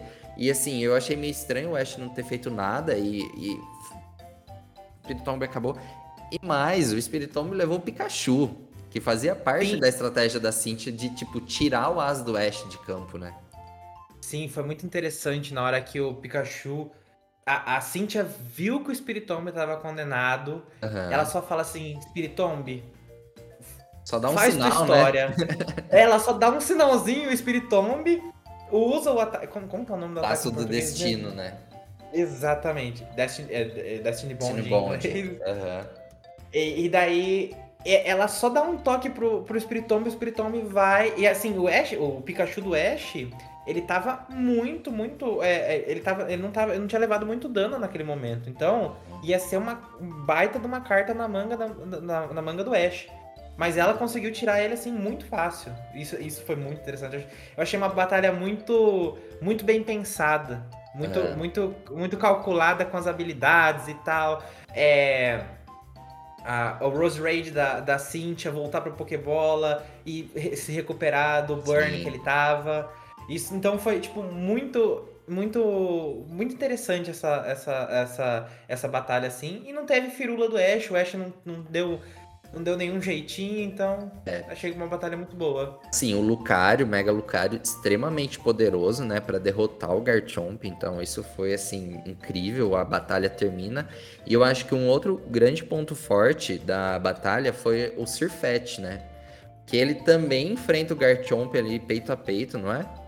Ele se recusa a cair, isso, é, nesse, é nessa batalha. É, é, esse é um outro ponto alto da batalha. Uhum. Porque o Sirfet, ele tá fora de combate já, ele continua de pé, e daí o. O, o, o carinha que, que toma conta da batalha ali vai do lado dele e fala assim: ó, o Sirfet, o Sirfet tá fora de combate, mas ele se recusa a cair porque ele é um guerreiro, ele é um.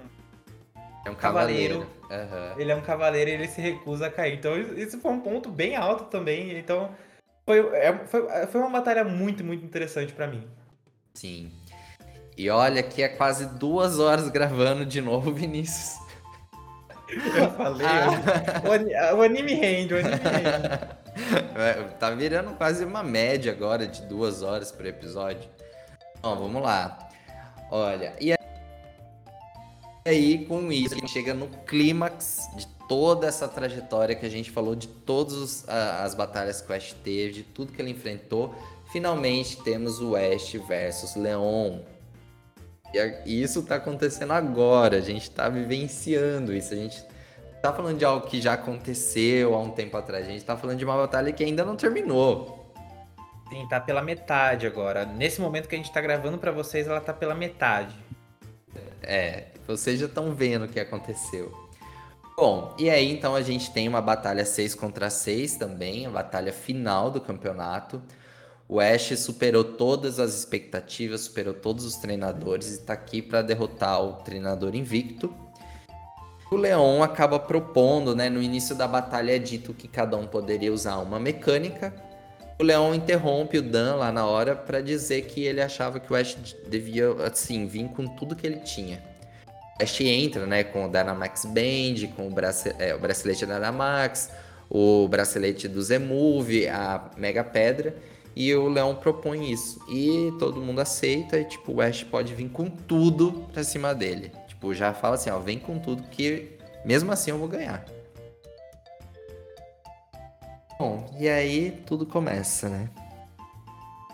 Começa. A gente começa com o Cinderace do Leon, o Cinderace que já marcou presença aí no campeonato já. E ele, ele e o primeiro Pokémon do Ash é o, é o Pikachu. O Ash coloca já o Pikachu em campo.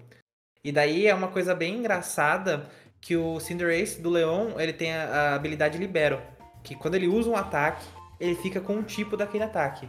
Ah. Então, o Cinderace do Leon, ele usa um ataque do tipo do tipo pedra, do tipo terra, terrestre, terrestre. É, terrestre. Ele usa do tipo terrestre e quando o Pikachu usa o choque do trovão no Cinderace, não acontece nada, porque o Cinderace já não é mais do tipo fogo, agora ele é do tipo terrestre. Então quem acaba levando dano nessa primeira, nessa primeira batalha aí, que foi, tipo, muito rápida, só o Pikachu. Então o Cinderace volta pra Pokébola e o Pikachu volta pra Pokébola também. E, os, e, e quem levou, o, único que levou o dano foi o Pikachu. Sim, então é... o Ash já começa na desvantagem aí. Pois é, porque o Ash vê que não ia ter chance, ele pede pro Pikachu voltar. E aí o Leão fala, ah, você vai voltar? Também vou. E aí então a gente tem a segunda, a segunda batalha aqui, que é o Inteleon do Leon versus o Gengar. É a primeira vez que a gente vê o Inteleon e o Cinderace, né? A gente não sabia que ele tinha os três iniciais evoluídos. E aí, logo de cara, o, o, o Ash já parte para um Gengar Gigamax. Tipo, eu quero ir com tudo, então vamos lá, eu vou mostrar tudo que eu tenho aqui. E, nossa, eu achei incrível a movimentação do Inteleon em campo dando os golpes, desviando do ataque do Gengar. O Gengar também, nossa, eu achei muito legal. Por isso, assim, eu fiquei muito mais hype vendo a movimentação desse Pokémon, o nível de animação, assim, da animação fantástico. Nossa, eu achei incrível. O... É, e é, é, até, é, até, contrastante o Inteleon e o Cinderace do Leon usarem outros ataques, porque o Inteleon e o Cinderace do, do Gol usam sempre o mesmo ataque. Ah, é verdade. Então, então Cinderace e o Inteleon do Leon, assim, é, conseguiram mostrar mais esses Pokémon no anime do que os Pokémon do próprio Gol. Sim, não, e eu achei legal também o Inteleon usando o escudo de contra-ataque para desviar do ataque. Tipo, o Leão fala assim: Olha, eu conheço a estratégia, eu já sei o que você sabe fazer. Que ele comenta, né, que ele viu o Pikachu usando o escudo de contra-ataque na batalha contra a Cintia. Tipo, ele replica ali. Então, assim, muito bacana. Mas, felizmente, o Gengar vence essa primeira batalha. Então, assim, o Ash começa a batalha derrotando o primeiro Pokémon. Tipo, mostrando a que veio. Sim, e daí em compensação, o Leon joga o Mr. Rime em campo, que o Mr. Rime é o demônio Pokémon. Além de ser um Pokémon feio, Pensa num bicho. Pensa num bicho chato nessa batalha. Que raiva desse bicho. Nossa, ele se movimenta que... muito bem, né? Tipo, ele congela o campo. Ele usa um golpe psíquico. Eu não lembro o que é o terreno psíquico. É, é, é, é, é o terreno psíquico que dá vantagem para ele. ele. Ele fica com é, os ataques psíquicos mais fortes. E daí o Leão começa. É, de tão chato que esse bicho é, ele congela o campo e ele começa a usar uma sequência, uma sequência do mesmo ataque, que eu não lembro qual, eu não lembro o nome do ataque em português, então ele começa a usar o mesmo ataque em sequência, porque ele já tem a vantagem do, do tipo psíquico, ele começa a usar um ataque do tipo psíquico seguidamente, sabe? Acho que é o então, Expanding Force. Se, é, se eu não me engano é Expanding Force, mas eu não lembro o nome em português. Uhum. Então, e daí ele começa. Então, imagina o bicho. Se fosse na, assim no, no, jogo, tipo, eu jogando, eu ia ficar com uma raiva desse bicho. E um bicho feio. Fica com aquela bengalinha dele. A gente não é sabe se a boca dele é na barriga ou na, na, na cabeça dele. O demônio em forma de Pokémon, esse bicho. Então. Daí ele acaba, ele acaba ganhando do Gengar. Então o Gengar já, já cai aí. Ele já não tava Gigantamax, o Gengar cai aí pro Mr. Rhyme. Sim. E aí o Ash manda então o Sirfet em campo, né? Eu acho que o momento assim mais importante o Sirfet sofre ali com o Mr. Rhyme, mas ele é capaz de quebrar o efeito do, do campo psíquico, né? E que é algo parecido com o que o Ash tinha feito na batalha contra a Cintia, de usar o escudo do Farfetch para quebrar o efeito que a Cintia tinha deixado em campo, né? De afetar os Pokémon quando o Ash mandava para batalha. Uma estratégia sensacional. E aqui, de novo, o Ash usa o Sirfet para quebrar um efeito do campo. Então eu achei isso muito bacana. Na batalha anterior, com o escudo do Sirfet, dessa vez com a espada dele ali, com o Alho Poró. E ele quebra o efeito dele. Então, assim, tirando um pouco da apelação do Mr. Rhyme, né? Mas o Sirfet acaba voltando e aí o Ash manda o Lucario. Exatamente. Daí o Lucario agora com o Mega, ele tem aquele poder de... Com o Mega não, o Lucario em si, ele já tem aquele poder de sentir a aura, do, a aura dos Pokémon e tal e tal. E daí o Ash faz o Lucario ficar Mega, então Mega Lucario. E daí o Mr. Rhyme, ele é muito rápido e tal. Ele consegue, consegue usar o, o ataque sem o, o, Lucario perceber. E em um certo momento o Ash fala: Ó, Lucario, sente a presença do Mr. Rhyme. Daí finalmente o Mega Lucario dá um safanão nesse desgraçado desse Mr. Rhyme. e daí ele acaba, ele acaba no, sendo nocauteado. Daí o que vem. A, a, me vem uma imagem que me deixou transtornado que a barriga do o olho na barriga do, do Mr. Rhyme fica com aquele, aquele símbolozinho de, de nocauteado e, e a cabeça também. Então, o bicho tem duas cabeças, a barriga dele é uma cabeça também. Completamente fora de si, enfim. ainda bem que o Mega Lucario ganhou. Eu. E aí o Leon então vai pro seu terceiro Pokémon, não, quarto Pokémon aqui, né, já. Já passou pelo Cinderace, mas que não foi derrotado, então ele é um Mr. Rhyme. E aí ele chega então no Dragapult dele versus Mega Lucario. O Lucario começa a sofrer aqui, né? Tanto que o Ash acaba pedindo para ele voltar. Sim, o Lucario começa a sofrer e daí o Lucario volta. E daí o Ash joga o Dracovish. Draco, daí fica Dracovish contra Dragapult. Daí entra naquele mesmo negócio de dragão contra dragão, batalha de dragões. Uma coisa meio chata que teve nessa competição. Nossa, mas eu achei que foi assim muito bom a forma como o Draco, nossa, o Dracovish é um Pokémon muito estranho, né? Assim, muito estranho, é muito estranho. Mas ele é muito poderoso.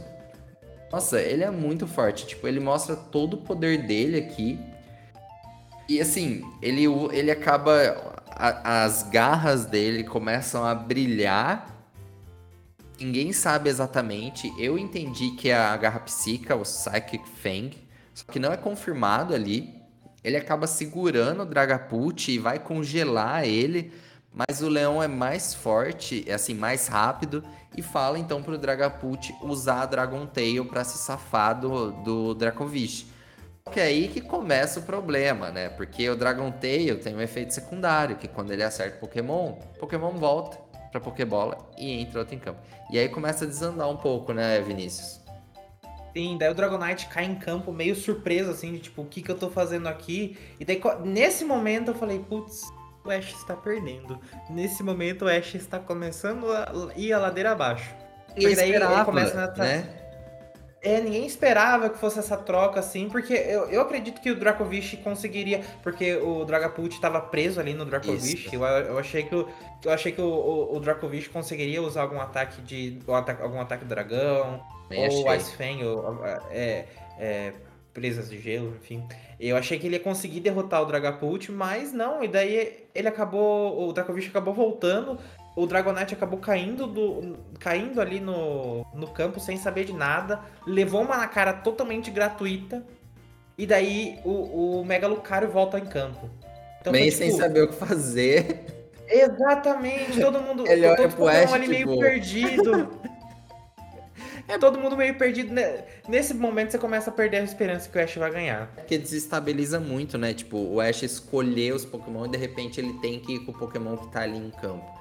Tanto que o nome do episódio é Brincando, né? Tipo, o leão brincando com o Ash. E, tipo, o, o Ash fala assim: não, Lucario, a gente vai conseguir, vamos em cima. Mas aí a gente tem um momento ali que o Lucario perde, né? O Mega Lucario perde. A gente achou que o Mega Lucario ia ter um grande destaque até contra o Charizard. Porque na abertura do anime mostra o Mega Lucario enfrentando o Charizard Gigamax. Mas aqui a gente tem uma surpresa: o Lucario cai. Sim, o Lucario, Lucario cai. E daí a gente percebe que a gente já perdeu.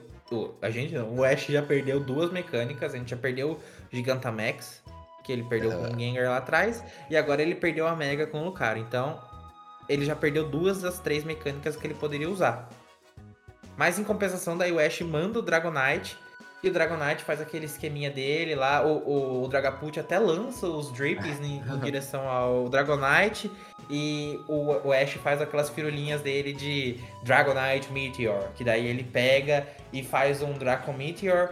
E o Dragonite mergulha junto com, com os meteoros do Draco Meteor. Daí era o Dragonite Meteor. E o, o Dragonite acaba vencendo o Dragapult. Eu achei incrível essa sequência de movimentos. Nossa, e uma coisa que eu achei muito legal, a hora que o Drip, o Dracovish engole o Drip, a hora que eles se enfrentam. O Dragapult manda o Drip e o Dracovish, tipo, engole. Sim, sim. Eu achei muito legal isso. Ó, assim, para mim tá. A, cada sequência de movimentos tá sendo sensacional nessa batalha. Bom, e aí a gente tem então, nesse terceiro momento, terceiro episódio, o Rillaboom versus o Dragonite. Assim, o Rillaboom foi aquele um que devastou o time da Dianta, né? Então a gente já tinha visto que ele era muito forte.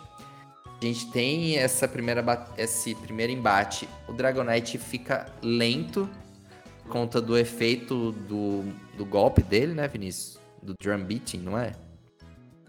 Ele fica lento como efeito secundário. Isso, ou ele dorme. Não, ele fica lento, porque a Cintia até comenta assim, olha, ele tá mais lento. E tanto que ele não consegue desviar tão facilmente. E ele acaba perdendo aqui. Sim, e daí nesse ponto começa a ficar mais desesperador ainda.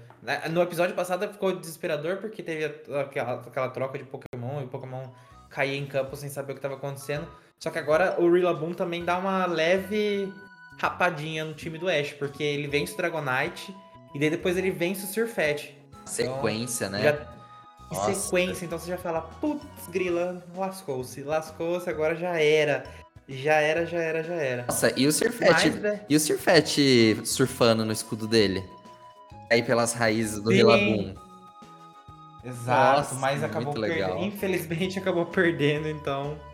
Ao contrário. não foi dessa vez. Ao contrário da batalha contra a Cintia, aqui ele, ele acaba caindo mesmo, né? Ele não, tipo, ele não fica em pé se recusando a cair.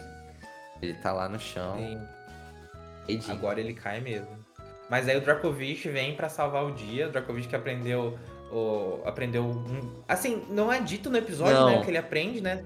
Só, mostra ali as garrinhas dele da barriga. Barriga dele. Coitado. Não, coitado. É, a barriga. Né? Com ele. A barriga dele brilhando. E daí, agora que ele aprendeu esse movimento novo, ele consegue vencer o Rillaboom. Inclusive, eu achei sensacional esse, esse essa ele, ele vencendo o Rillaboom, porque mostra que o Dracovish ele tem assim, a personalidade que você encontra primeiro nele é uma personalidade boba uhum. e daí ele começa a ficar bravo, então ele começa a agir mais, sabe? Começa a ser mais forte agindo. Então, acho, acho, acho, acho que deram uma profundidade muito boa pro Dracovish, assim, Sim. nessas últimas batalhas, assim. Então, eu gostei, porque fizeram um Pokémon que não tem carisma nenhum, pelo menos enquanto eu joguei Sword No jogo, não né? Não tem carisma nenhum do Pokémon. Ele teve uma personalidade muito boa, muito bem construída né, no anime agora, então nota 10 pro Dracovish aí, que vence o Rillaboom, mas daí ele vai ter que enfrentar o Cinderace. É, o Leão começa a ficar com receio ali, né? Que tipo, só tá com o Cinderace e com o Charizard. Aí ele já fala assim, não, deixa eu mandar o Cinderace pra já acabar com isso. O Cinderace, tipo, já derrota ele, não demora muito, né? Tipo, o Dracovish até tenta, ele vai com tudo, mas o Cinderace acaba sendo mais rápido e, tipo, e ele no chão. Deixa eu falar uma coisa, nesse, nesse momento eu achei que ia acontecer o quê? O um empate entre Nossa. Cinderace e Dracovish. Dia, né? Uma porque o Dracovish é o Dracovish muito forte, e outra porque eu achei que a batalha final ia ser Charizard contra Pikachu. E... Pois é. Não. E não. E assim, o, o, o Dracovish acaba perdendo.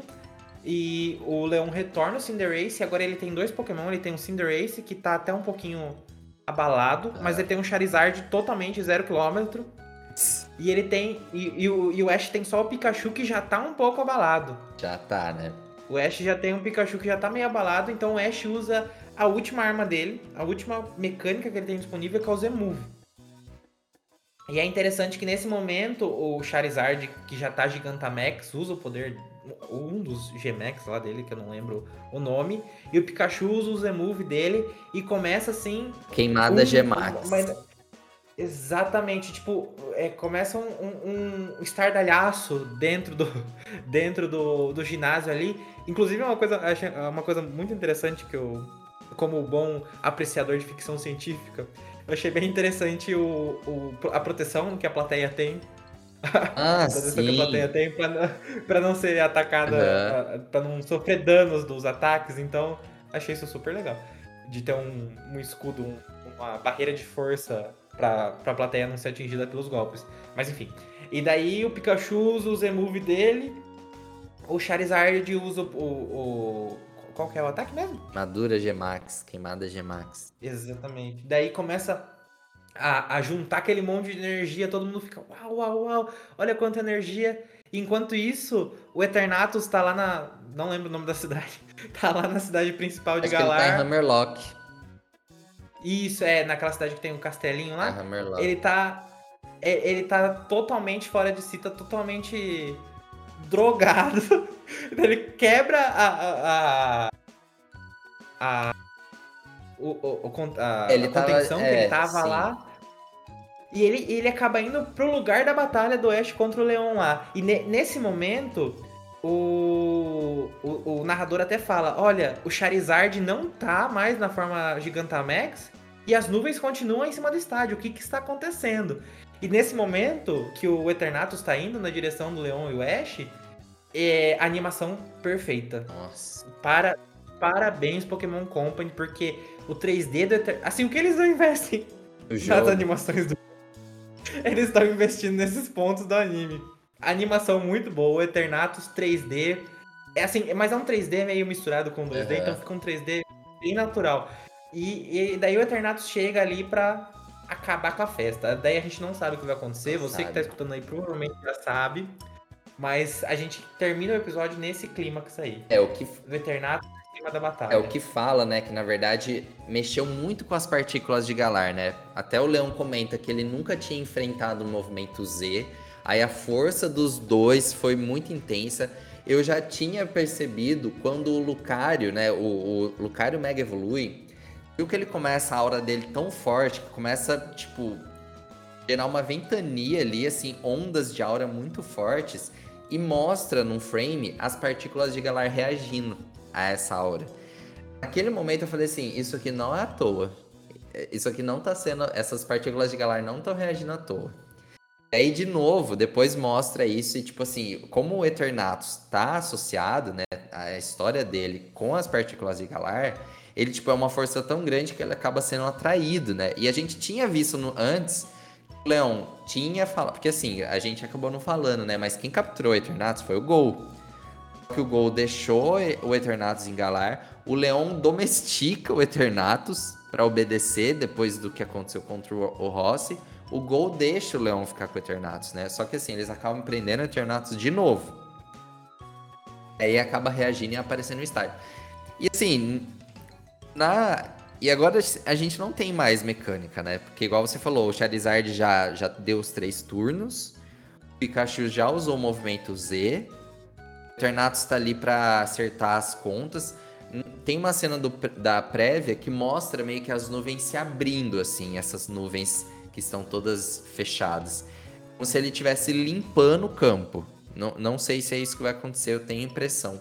Tipo, eu acho que o Eternatus. Não sei, eu, eu acho que o Pikachu vai reagir de alguma forma com essas partículas de Galar para ter uma força suprema. Bom, e... é, eu, eu, também, eu, eu, eu, também tô apostando numa coisa parecida porque a situação do Ash não tá nada boa. Não. O Leon tem dois Pokémon. Pois é, então. Dois Pokémon, Ash tem só um, então. Eu. Ah, não, pode continuar. Não, é basicamente isso. A gente, a gente, a gente não viu o Charizard tomando golpe do Pikachu. Sim, exatamente. A gente não viu então, ele sofrendo. O, o Charizard tá ali zero quilômetro. Tipo assim, é lógico que vai, tipo, ele usou muita força. Eu achei meio estranho na hora que o Ash dá, pede pro Pikachu dar uma cauda de ferro no Charizard Gigamax. E, tipo, ele acerta o golpe e o Charizard, tipo, tá, isso aí não é nada pra mim achei um pouco estranho. Só dá uma olhadinha. É, só dá uma né? olhadinha. Né? Tipo, mas a gente sabe que nos jogos tem o dano, entendeu? Apesar do Pokémon estar tá Gigamax, ele não é invencível. Assim, tem o dano. Eu não sei como que o anime vai lidar com isso. É uma situação muito difícil, porque Eu imagino assim, eu imagino alguns cenários. Ou o Charizard já vai derrotar o Pikachu, mais que o Pikachu vai tentar, e já acaba ali.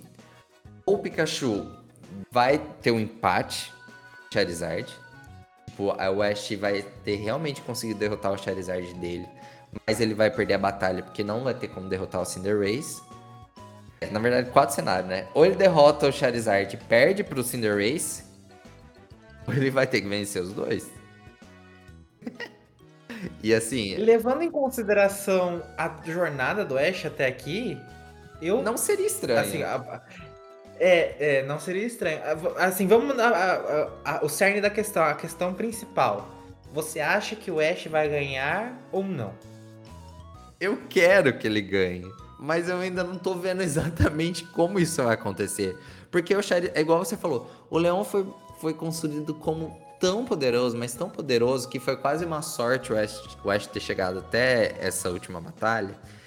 Tipo, precisa derrotar o Charizard, que é tipo o maior Pokémon de todos os tempos, o mais forte de todos, e ainda tem o Cinderace. Eu não entendi por que, que esse Cinderace tá ali ainda. Igual você falou, faria mais sentido ter perdido ou ter empatado com o Dracovish ter esse, essa batalha final. E aí, o que acontece?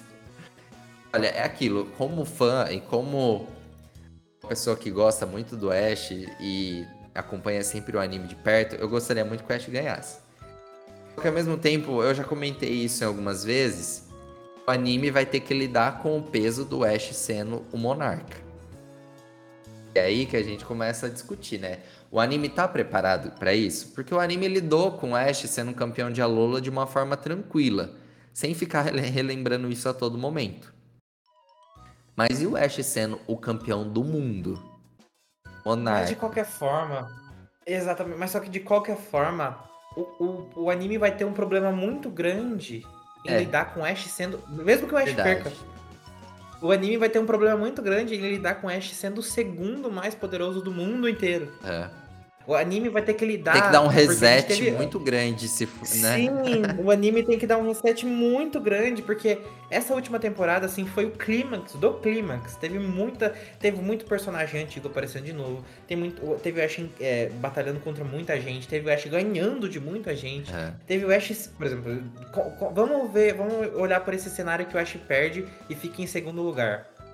Tá bom que ele não é o campeão, ele não é o bambambam bam, bam do mundo inteiro. Mas ele ainda é o segundo uhum. bambambam bam, do mundo inteiro.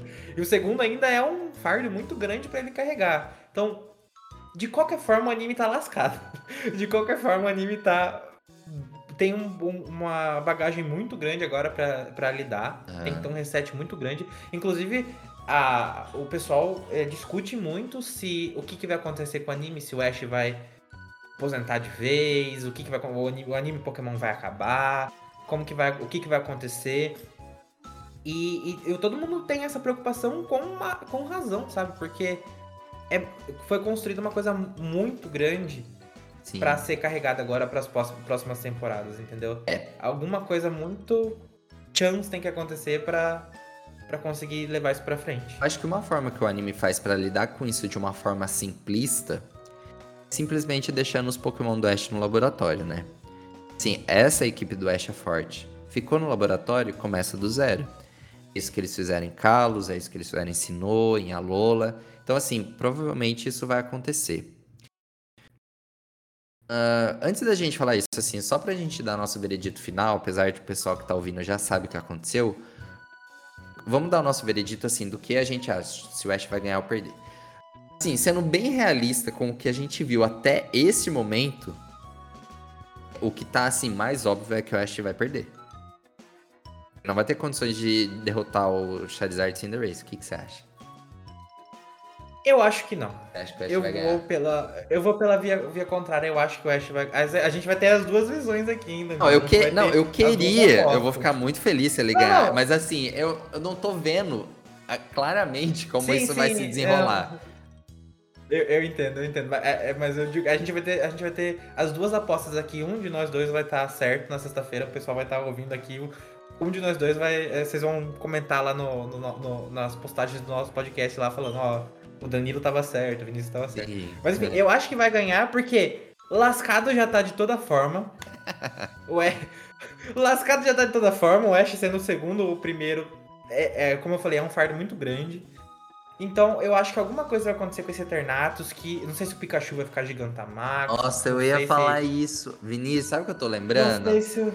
Tô lembrando da primeira vez que o Ash tava em Galar, o Pikachu reagiu às partículas de Galar de uma forma muito peculiar, que ele não precisou do bracelete para ficar Gigamax.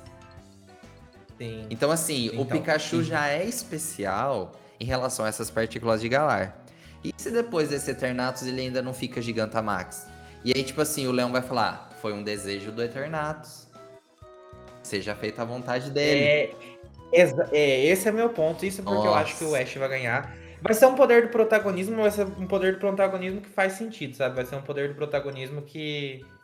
Se for que, isso. Que entraria que entraria na, no, no, que foi construído até agora, porque daí eu acho que fecha o arco de lá de trás, uhum. porque eu ia falar exatamente desse, desse ponto do Pikachu.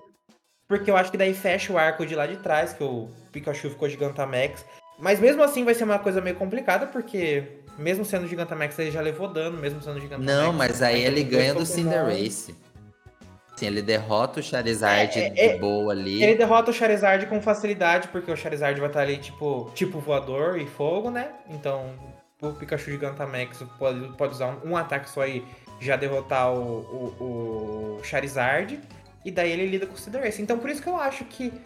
Eu acho que esse Eternatus tá aí por um motivo. E não vai ser só tipo. Oh, e aí galera? Vocês usaram um ataque muito grande, hein? Toma cuidado aí. Mas, e eu acho que ele vai, vai ajudar o Ash nesse sentido. Porque eu, eu realmente acho que o Ash vai ganhar. Ele ganhou bênção do Tapo Coco. Pois é. Ele, ele construiu muito, ele treinou muito. Assim, a gente já tá acostumado. A gente tava acostumado até a temporada de Kalos com o Ash perder todas. A gente, a gente perdeu em Kalos feiamente. Mas eu, eu depois de, de Alola, eu acho que é possível. Eu acho que eu acho que tem a chance do, do Ash ganhar. Eu acho que o Eternatus vai ser peça peça chave pro Ash ganhar. E é isso. Eu acho. Minha aposta é que o Ash ganha por algum poder assim, tipo o Eternato. Com certeza o Eternato. Ah, é verdade. Eu acho que me deu esperanças agora. Daí... e daí eu acho que o, o Pikachu vai ficar Gigantamax. Tá bom que o Ash já usou Gigantamax. E daí, não sei como ficariam as regras, mas. E, e daí eu acho que, eu acho que a, a proposta do Leão de usar todos os poder, todas as mecânicas foi colocada também por, por esse motivo. Uhum. Pro Ash ganhar dessa forma. Então eu acho que tá tudo bem construído. Não falar que então, tinha sido roubado, né? Isso, exatamente. Porque daí o Leão fala, ó, pode usar tudo que você tem. E daí, no fim das contas, o Ash consegue deixar o. O. O Pikachu Gigantamax com o Eternatus lá. Inclusive, em um episódio que teve. Que o. Que o. Ash batalhou contra aquela. Aquela idosa lá que eu não lembro o nome. Alba? Aquela. Isso. Opa, opa. É que não, em português opa. é Alba. É o pau. Ah, sim, Alba. que o Ash batalhou contra, contra a Alba, é... a gente achou que o Pikachu tinha ficado Gigantamax. Sim. Então acho que isso, isso, foi, isso foi uma dica, uma dica que deixaram Sim. ali, sabe? Eu, eu sou o criador das teorias da conspiração, mas eu acho que ali naquele momento deixaram essa dica que o Pikachu ia ficar Gigantamax. Só que daí naquele momento ele não ficou Gigantamax, ele só ficou gordo mesmo porque ele comeu o creme da Alcreme. E, enfim, eu acho. A minha aposta é essa: que o Ash ganha usando alguma mágica do Eternatus, que vai deixar o Pikachu Gigantamax. Ele vai ganhar do Charizard. Vai já acabar com o Cinderace, que o Cinderace já tá meio, meio abalado também. Uhum. E é isso. Ah, vai Todo ser muito legal. Feliz, Ash ganha.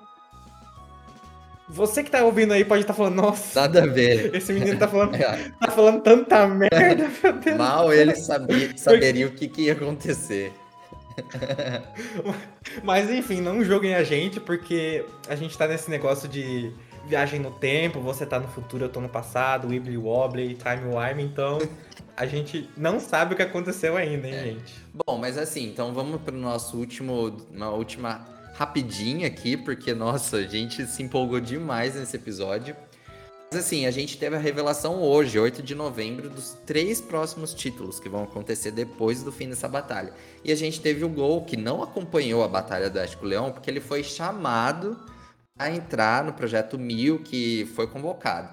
E a gente vai ter de fato os episódios do Gol atrás do Mil.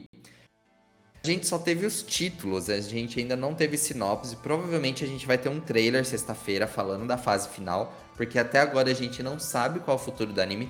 A gente teve algumas merchandises já reveladas para 2023 lá no Japão, que traz as artes do anime, as ilustrações do anime, com Miraidon, Coraidon, os iniciais, os Pikachu, Fuecoco e o Quaxley e o Pikachu.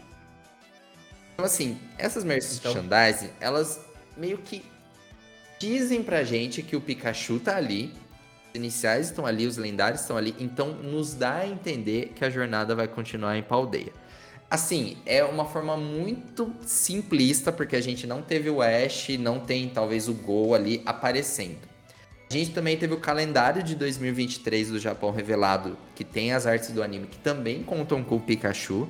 A gente pode até ver o Grook nesse calendário muitos rumores se Jornadas vai continuar ou não. Mas no fundo, no fundo, a gente não sabe. A gente só sabe esses três títulos que foram revelados. O 133, que é Projeto 1000. Então, assim, a gente já a gente vai encerrar o torneio dos mestres nessa semana e a partir da outra semana a gente vai ter o desenvolvimento do plot do Gol. A gente tem o episódio 134, que eu não sei traduzir muito bem, The Future Ice Size, mas sei lá, o futuro eu que escolho, eu que, que não sei como que você traduz isso. Eu que aproveito, o tradutor tá colocando aqui futuro. Isso me lembra a fala que o, o Gol sempre falava: o futuro está em minhas mãos. Eu não sei se essa é a frase que ele fala em inglês, talvez seja. O futuro está em minhas mãos. Ele sempre falou isso. Então eu acho que é uma continuação do projeto Mil. Algum comentário?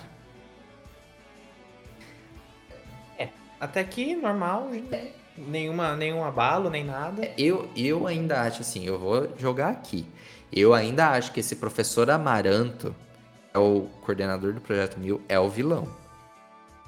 Não, ah, eu não, não acho que ele tem cara de professor bonzinho que quer descobrir o Mil para ser feliz. Eu acho que ele tá atrás do Mil ah, caçando o é, Mil. Exatamente. E o projeto Mil em si, é, totalmente articulado. Nossa totalmente insalubre. Se eu tivesse participando desse projeto meu, eu tava chorando. Participantes grossos, os amiguinhos. O gol, até o gol em si ficou totalmente corrompido nesse Sim. negócio. Total, totalmente insalubre. Não participaria do projeto é. Mas com certeza eu acho que ele também é o vilão. Exato. Definitivamente. E a gente teve também a revelação do episódio 135 que deixou todo mundo com o pé atrás. O episódio que vai ser exibido no dia 9 de dezembro chama Pokémon eu estou feliz por ter escolhido você. Alguma coisa assim. I'm glad I met you. I met you. Exatamente. Pokémon. Estou feliz por ter te escolhido. E aí, o que, que vai acontecer? E você sabe. Bem filosófico. É assim, bem assim. Você sabe que nesse título o pessoal começou a dizer que seria o fim, o episódio final do anime Pokémon como um todo. A gente não sabe o que vai acontecer porque a gente não teve nenhum anúncio da próxima geração no anime, o que é bem estranho, já que a Lola pra Galar a gente teve isso em setembro, a gente já tá em novembro e a gente não tem nada, não sabe o que vai acontecer. A gente já o lançamento de Scarlet Violet sem ter feito a transição com o anime, sendo que historicamente essa transição sempre acontecia no lançamento do jogo. A gente não vai ter isso. Você sabe que eu vi também que em japonês esse título tem quase idêntica ao primeiro título, ao primeiro episódio do anime Pokémon?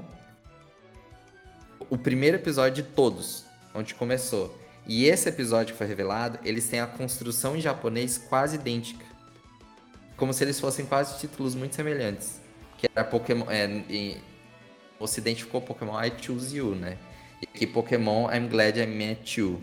Então quase que o pessoal tá falando que vai ser o último episódio. E pra, é, pra fortalecer ainda mais esses rumores, a dubladora do Ash fez uma. No Japão, ela fez um tweet esses dias aí falando que estava muito feliz, que era o fim de uma era para ela. E ela dizia ainda: continuem me acompanhando na TV.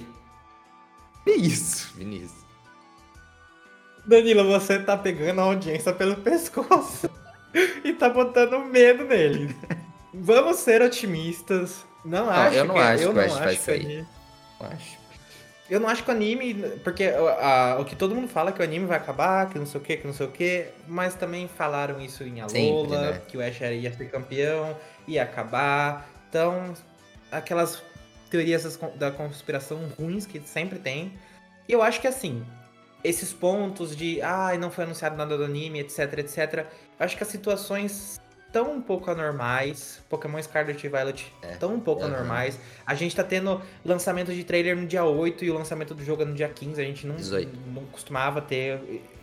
18, é, 18 pelo amor de Deus, gente, eu errando. 10 dias antes a gente tá tendo um- o, o- último trailer. A gente não, cos- não costumava ter esse tipo de coisa. É, a gente não costumava a não ter leaks. Ah, Tá bom que agora. Você que tá assistindo provavelmente ficou sabendo que vazou Aham. muita coisa. Nesse momento que a gente tá gra... Nesse exato momento que a gente tá gravando, tá sendo vazado um monte de Sim. coisa. É, mas a gente costumava ter vazamentos muito antes. A Lola foi muito antes que a gente teve vazamento do jogo praticamente inteiro antes. Então, a gente tá vivendo situações anormais. Talvez a Pokémon Company esteja guardando. Porque o anime é um dos produtos mais rentáveis da franquia inteira. Então, eu acho que. Eu acho que. Eu tenho esperanças. Eu tenho esperanças. Eu não acho que tá tudo tão apocalíptico assim. Não, é assim, eu acho que só do Pikachu aparecer nas merchandising que tem artes do anime, já meio que comprova que o Ash vai continuar. Eu acho que esse episódio, na verdade, é pra encerrar a história do Gol com o Ash. Sinceramente, tipo assim, I'm glad I met you pode ser simplesmente eu estou feliz por ter te conhecido, o Ash e o Gol, entendeu? Eu acho que é o Gol se despedindo do Ash pra seguir a própria jornada dele. Eu, eu, eu vou apostar nisso aqui nesse momento. Eu acho que na verdade é essa história. A gente não sabe se o projeto Mil vai se encerrar. Eu acho que eles não vão conseguir pegar o Mil assim de fato. Talvez eh, nesse momento o Gol decida que ele precisa ir atrás da própria jornada dele, sozinho, como a gente viu em outros momentos. Então eu acho que esse título que é pesado vai ser mais um sentido de encerrar essa história dos dois. Eu tava com uma. Com, imaginando que jornadas ia continuar, o Ash e o Gol. Só que eu acho que, concluindo aqui. Assim, eu acho que o anime, ao mesmo tempo que ele acertou com o Gol, ele, é, ele gerou uma coisa meio delicada, né? Porque assim. Concluindo a história do, do projeto Mil, qual que é o objetivo do Gol? Capturar? Vai continuar capturando? O que, Exatamente. que vai manter o Gol ali? É, e ele não chegou nem perto da- do objetivo dele, né? Não, não chegou, ele capturou um pouco de cada. Então, assim, eu acho que manter o gol por mais uma geração só capturando por capturar não sustenta. Então, assim, talvez seja esse encerramento, sabe? Do, do Ash ir pra Paldeia.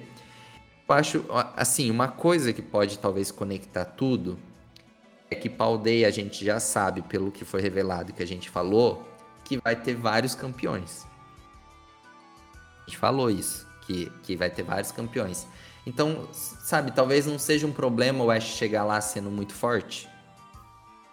Tem vários. É. Porque assim, não, você não é o Talvez. único, tipo.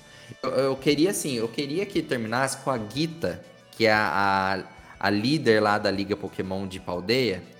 Gostaria que terminasse a fase do anime com a Gita convidando o Ash pra ir pra Paldeia. O potencial dele e falar assim, tipo, vem explorar, explorar a Paldeia, porque aqui tá cheio de treinador forte. Gostaria que fosse mais ou menos nesse sentido. Mas eu ainda assim não queria mais que o anime rompesse com essa ideia de jornadas. Porque foi tão interessante ter um anime que conecta tudo e que Sim, a gente sabe que todos esses personagens não morreram assim quando eles, eles tiveram a participação deles, sabe? Que tá tudo interligado. Tipo assim, a gente vê o Drake da Elite 4 de Hoenn aparecendo num episódio, a gente vê o Chuck de Jotô aparecendo em outro, a gente tem a Corina, a gente tem o Volkner, a gente vê tudo isso conectado. A gente teve o episódio da Cassidy Kubut aparecendo com a equipe Rocket. Então, assim, foi muito bacana, foi muito legal o Ash reencontrando o Clement, a Bonnie, o Ash reencontrando a Serena. Eu gostaria que isso continuasse. Mas, ao mesmo tempo, eu gostaria que eles explorassem mais a região, porque a gente não pode negar que Galar ficou muito subexplorado perto das outras, né? Ficou muito. A gente teve ainda uma concentração de episódios muito forte em Encanto. Se a gente for contar, a gente teve muitos episódios em Canto. Talvez metade da, da temporada foi em Canto, por conta do laboratório cerejeira em, em Vermilion. Agora, e se esse laboratório, na verdade, tivesse sido, sei lá, o laboratório da professora Magnolia? O Ash Go lá. Talvez eles tivessem explorado muito mais a região de Galar. Então, talvez a gente possa ter um negócio assim, tipo, que eles se passem pra aldeia, mas que ao mesmo tempo permita viajar para outras regiões. Não sei, eu, eu gostaria que, tipo, eles acertassem esse erro de jornadas e melhorassem. Eu acho muito complicado. É, é, igual a gente falou, vai ser um fardo. Assim, de qualquer forma, vai ser um fardo muito grande. O anime de jornadas criou uma responsabilidade muito grande agora. Uhum. Porque, como eu falei, foi o clímax do clímax. A gente tem. Teve uma mudança total, muito brusca, assim, então. Foi, e foi muito bem aceita pela comunidade. Então, eu acho que eles.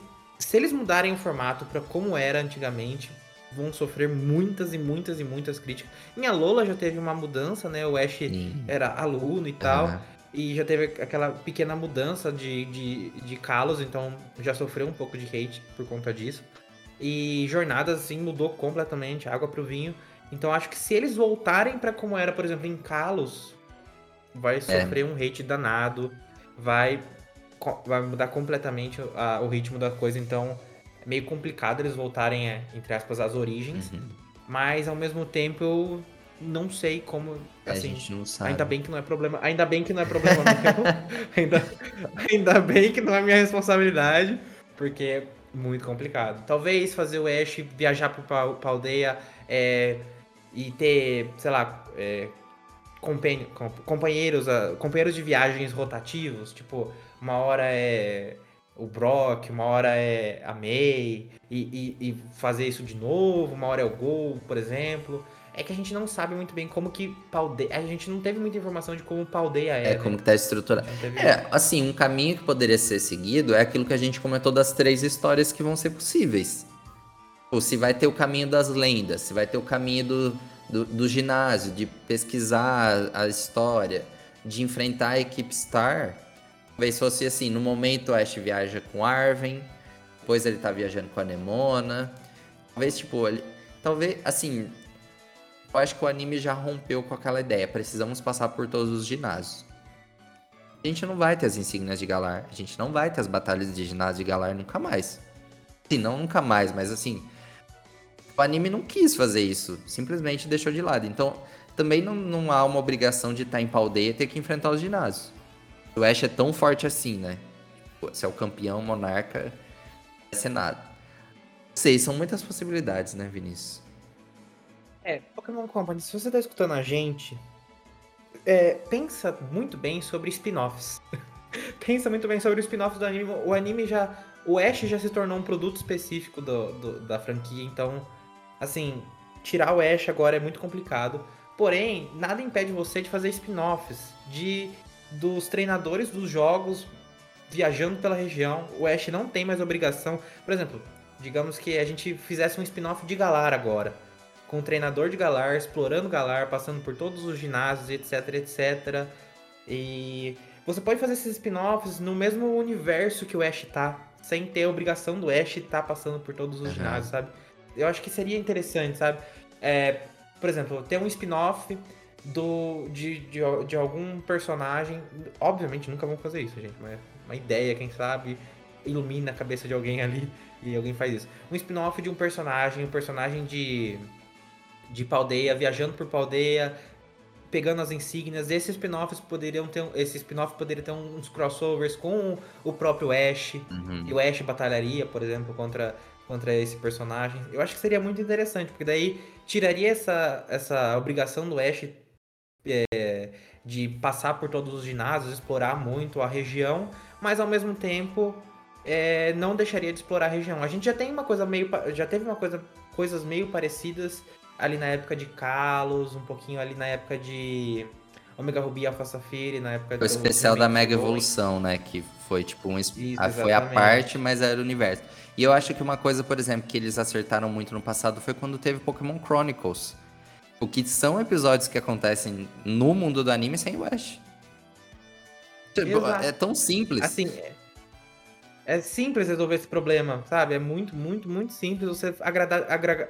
Assim, é muito simples Pokémon Company você agradar gregos e troianos. É hum. muito simples você criar dois, dois caminhos, assim. Então. Tira o escorpião do bolso, investe nisso daí. é, vamos, vamos torcer assim para que sejam coisas positivas, né? Porque olha, se eu receber uma notícia de que não vai ter Scarlet Violet no anime, que o anime Pokémon vai acabar aqui, não sei o que, que eu faço. Nós vamos fechar as estradas. Eu vou estacionar meu carro, atravessada da BR. Eu vou tacar fogo em pneu. É isso, Pokémon Company. Você quer isso mesmo? É, então. Eu, a gente ia ficar sem chão. Mas. Tá, não, mas não vai acabar. Bom, vamos encerrar por hoje. Olha, foi muito legal. 2 horas e 20 quase. foi um recorde, mas assim, a gente gosta muito de falar, mas de fato hoje era para passar por tudo. A gente nem falou muito do gol, mas era para falar tudo que o Ash fez em jornadas, para quem tipo um resumão mesmo, para quem não acompanhou assim ou acompanhou esporadicamente. Então deu para ter uma ideia do que foi o Ash em jornadas, do que, de como isso tá acabando. Provavelmente no episódio da semana que vem a gente vai começar comentando, né, Vinícius, do que do que aconteceu no episódio dessa semana. Espero que todo mundo goste, assim, que seja muito bacana esse desfecho. Bom, apenas lembrando que a gente está em todas as redes sociais, então você pode pesquisar por arroba PokeblastNews no Facebook, no Twitter, no Instagram, a gente está no TikTok, no Kawaii, a gente tem um grupo no Facebook, como o Vinícius comentou, então é só procurar, a gente tá, tem um canal no YouTube também, onde a gente está postando os podcasts, então você pode encontrar a gente nos agregadores, também no YouTube.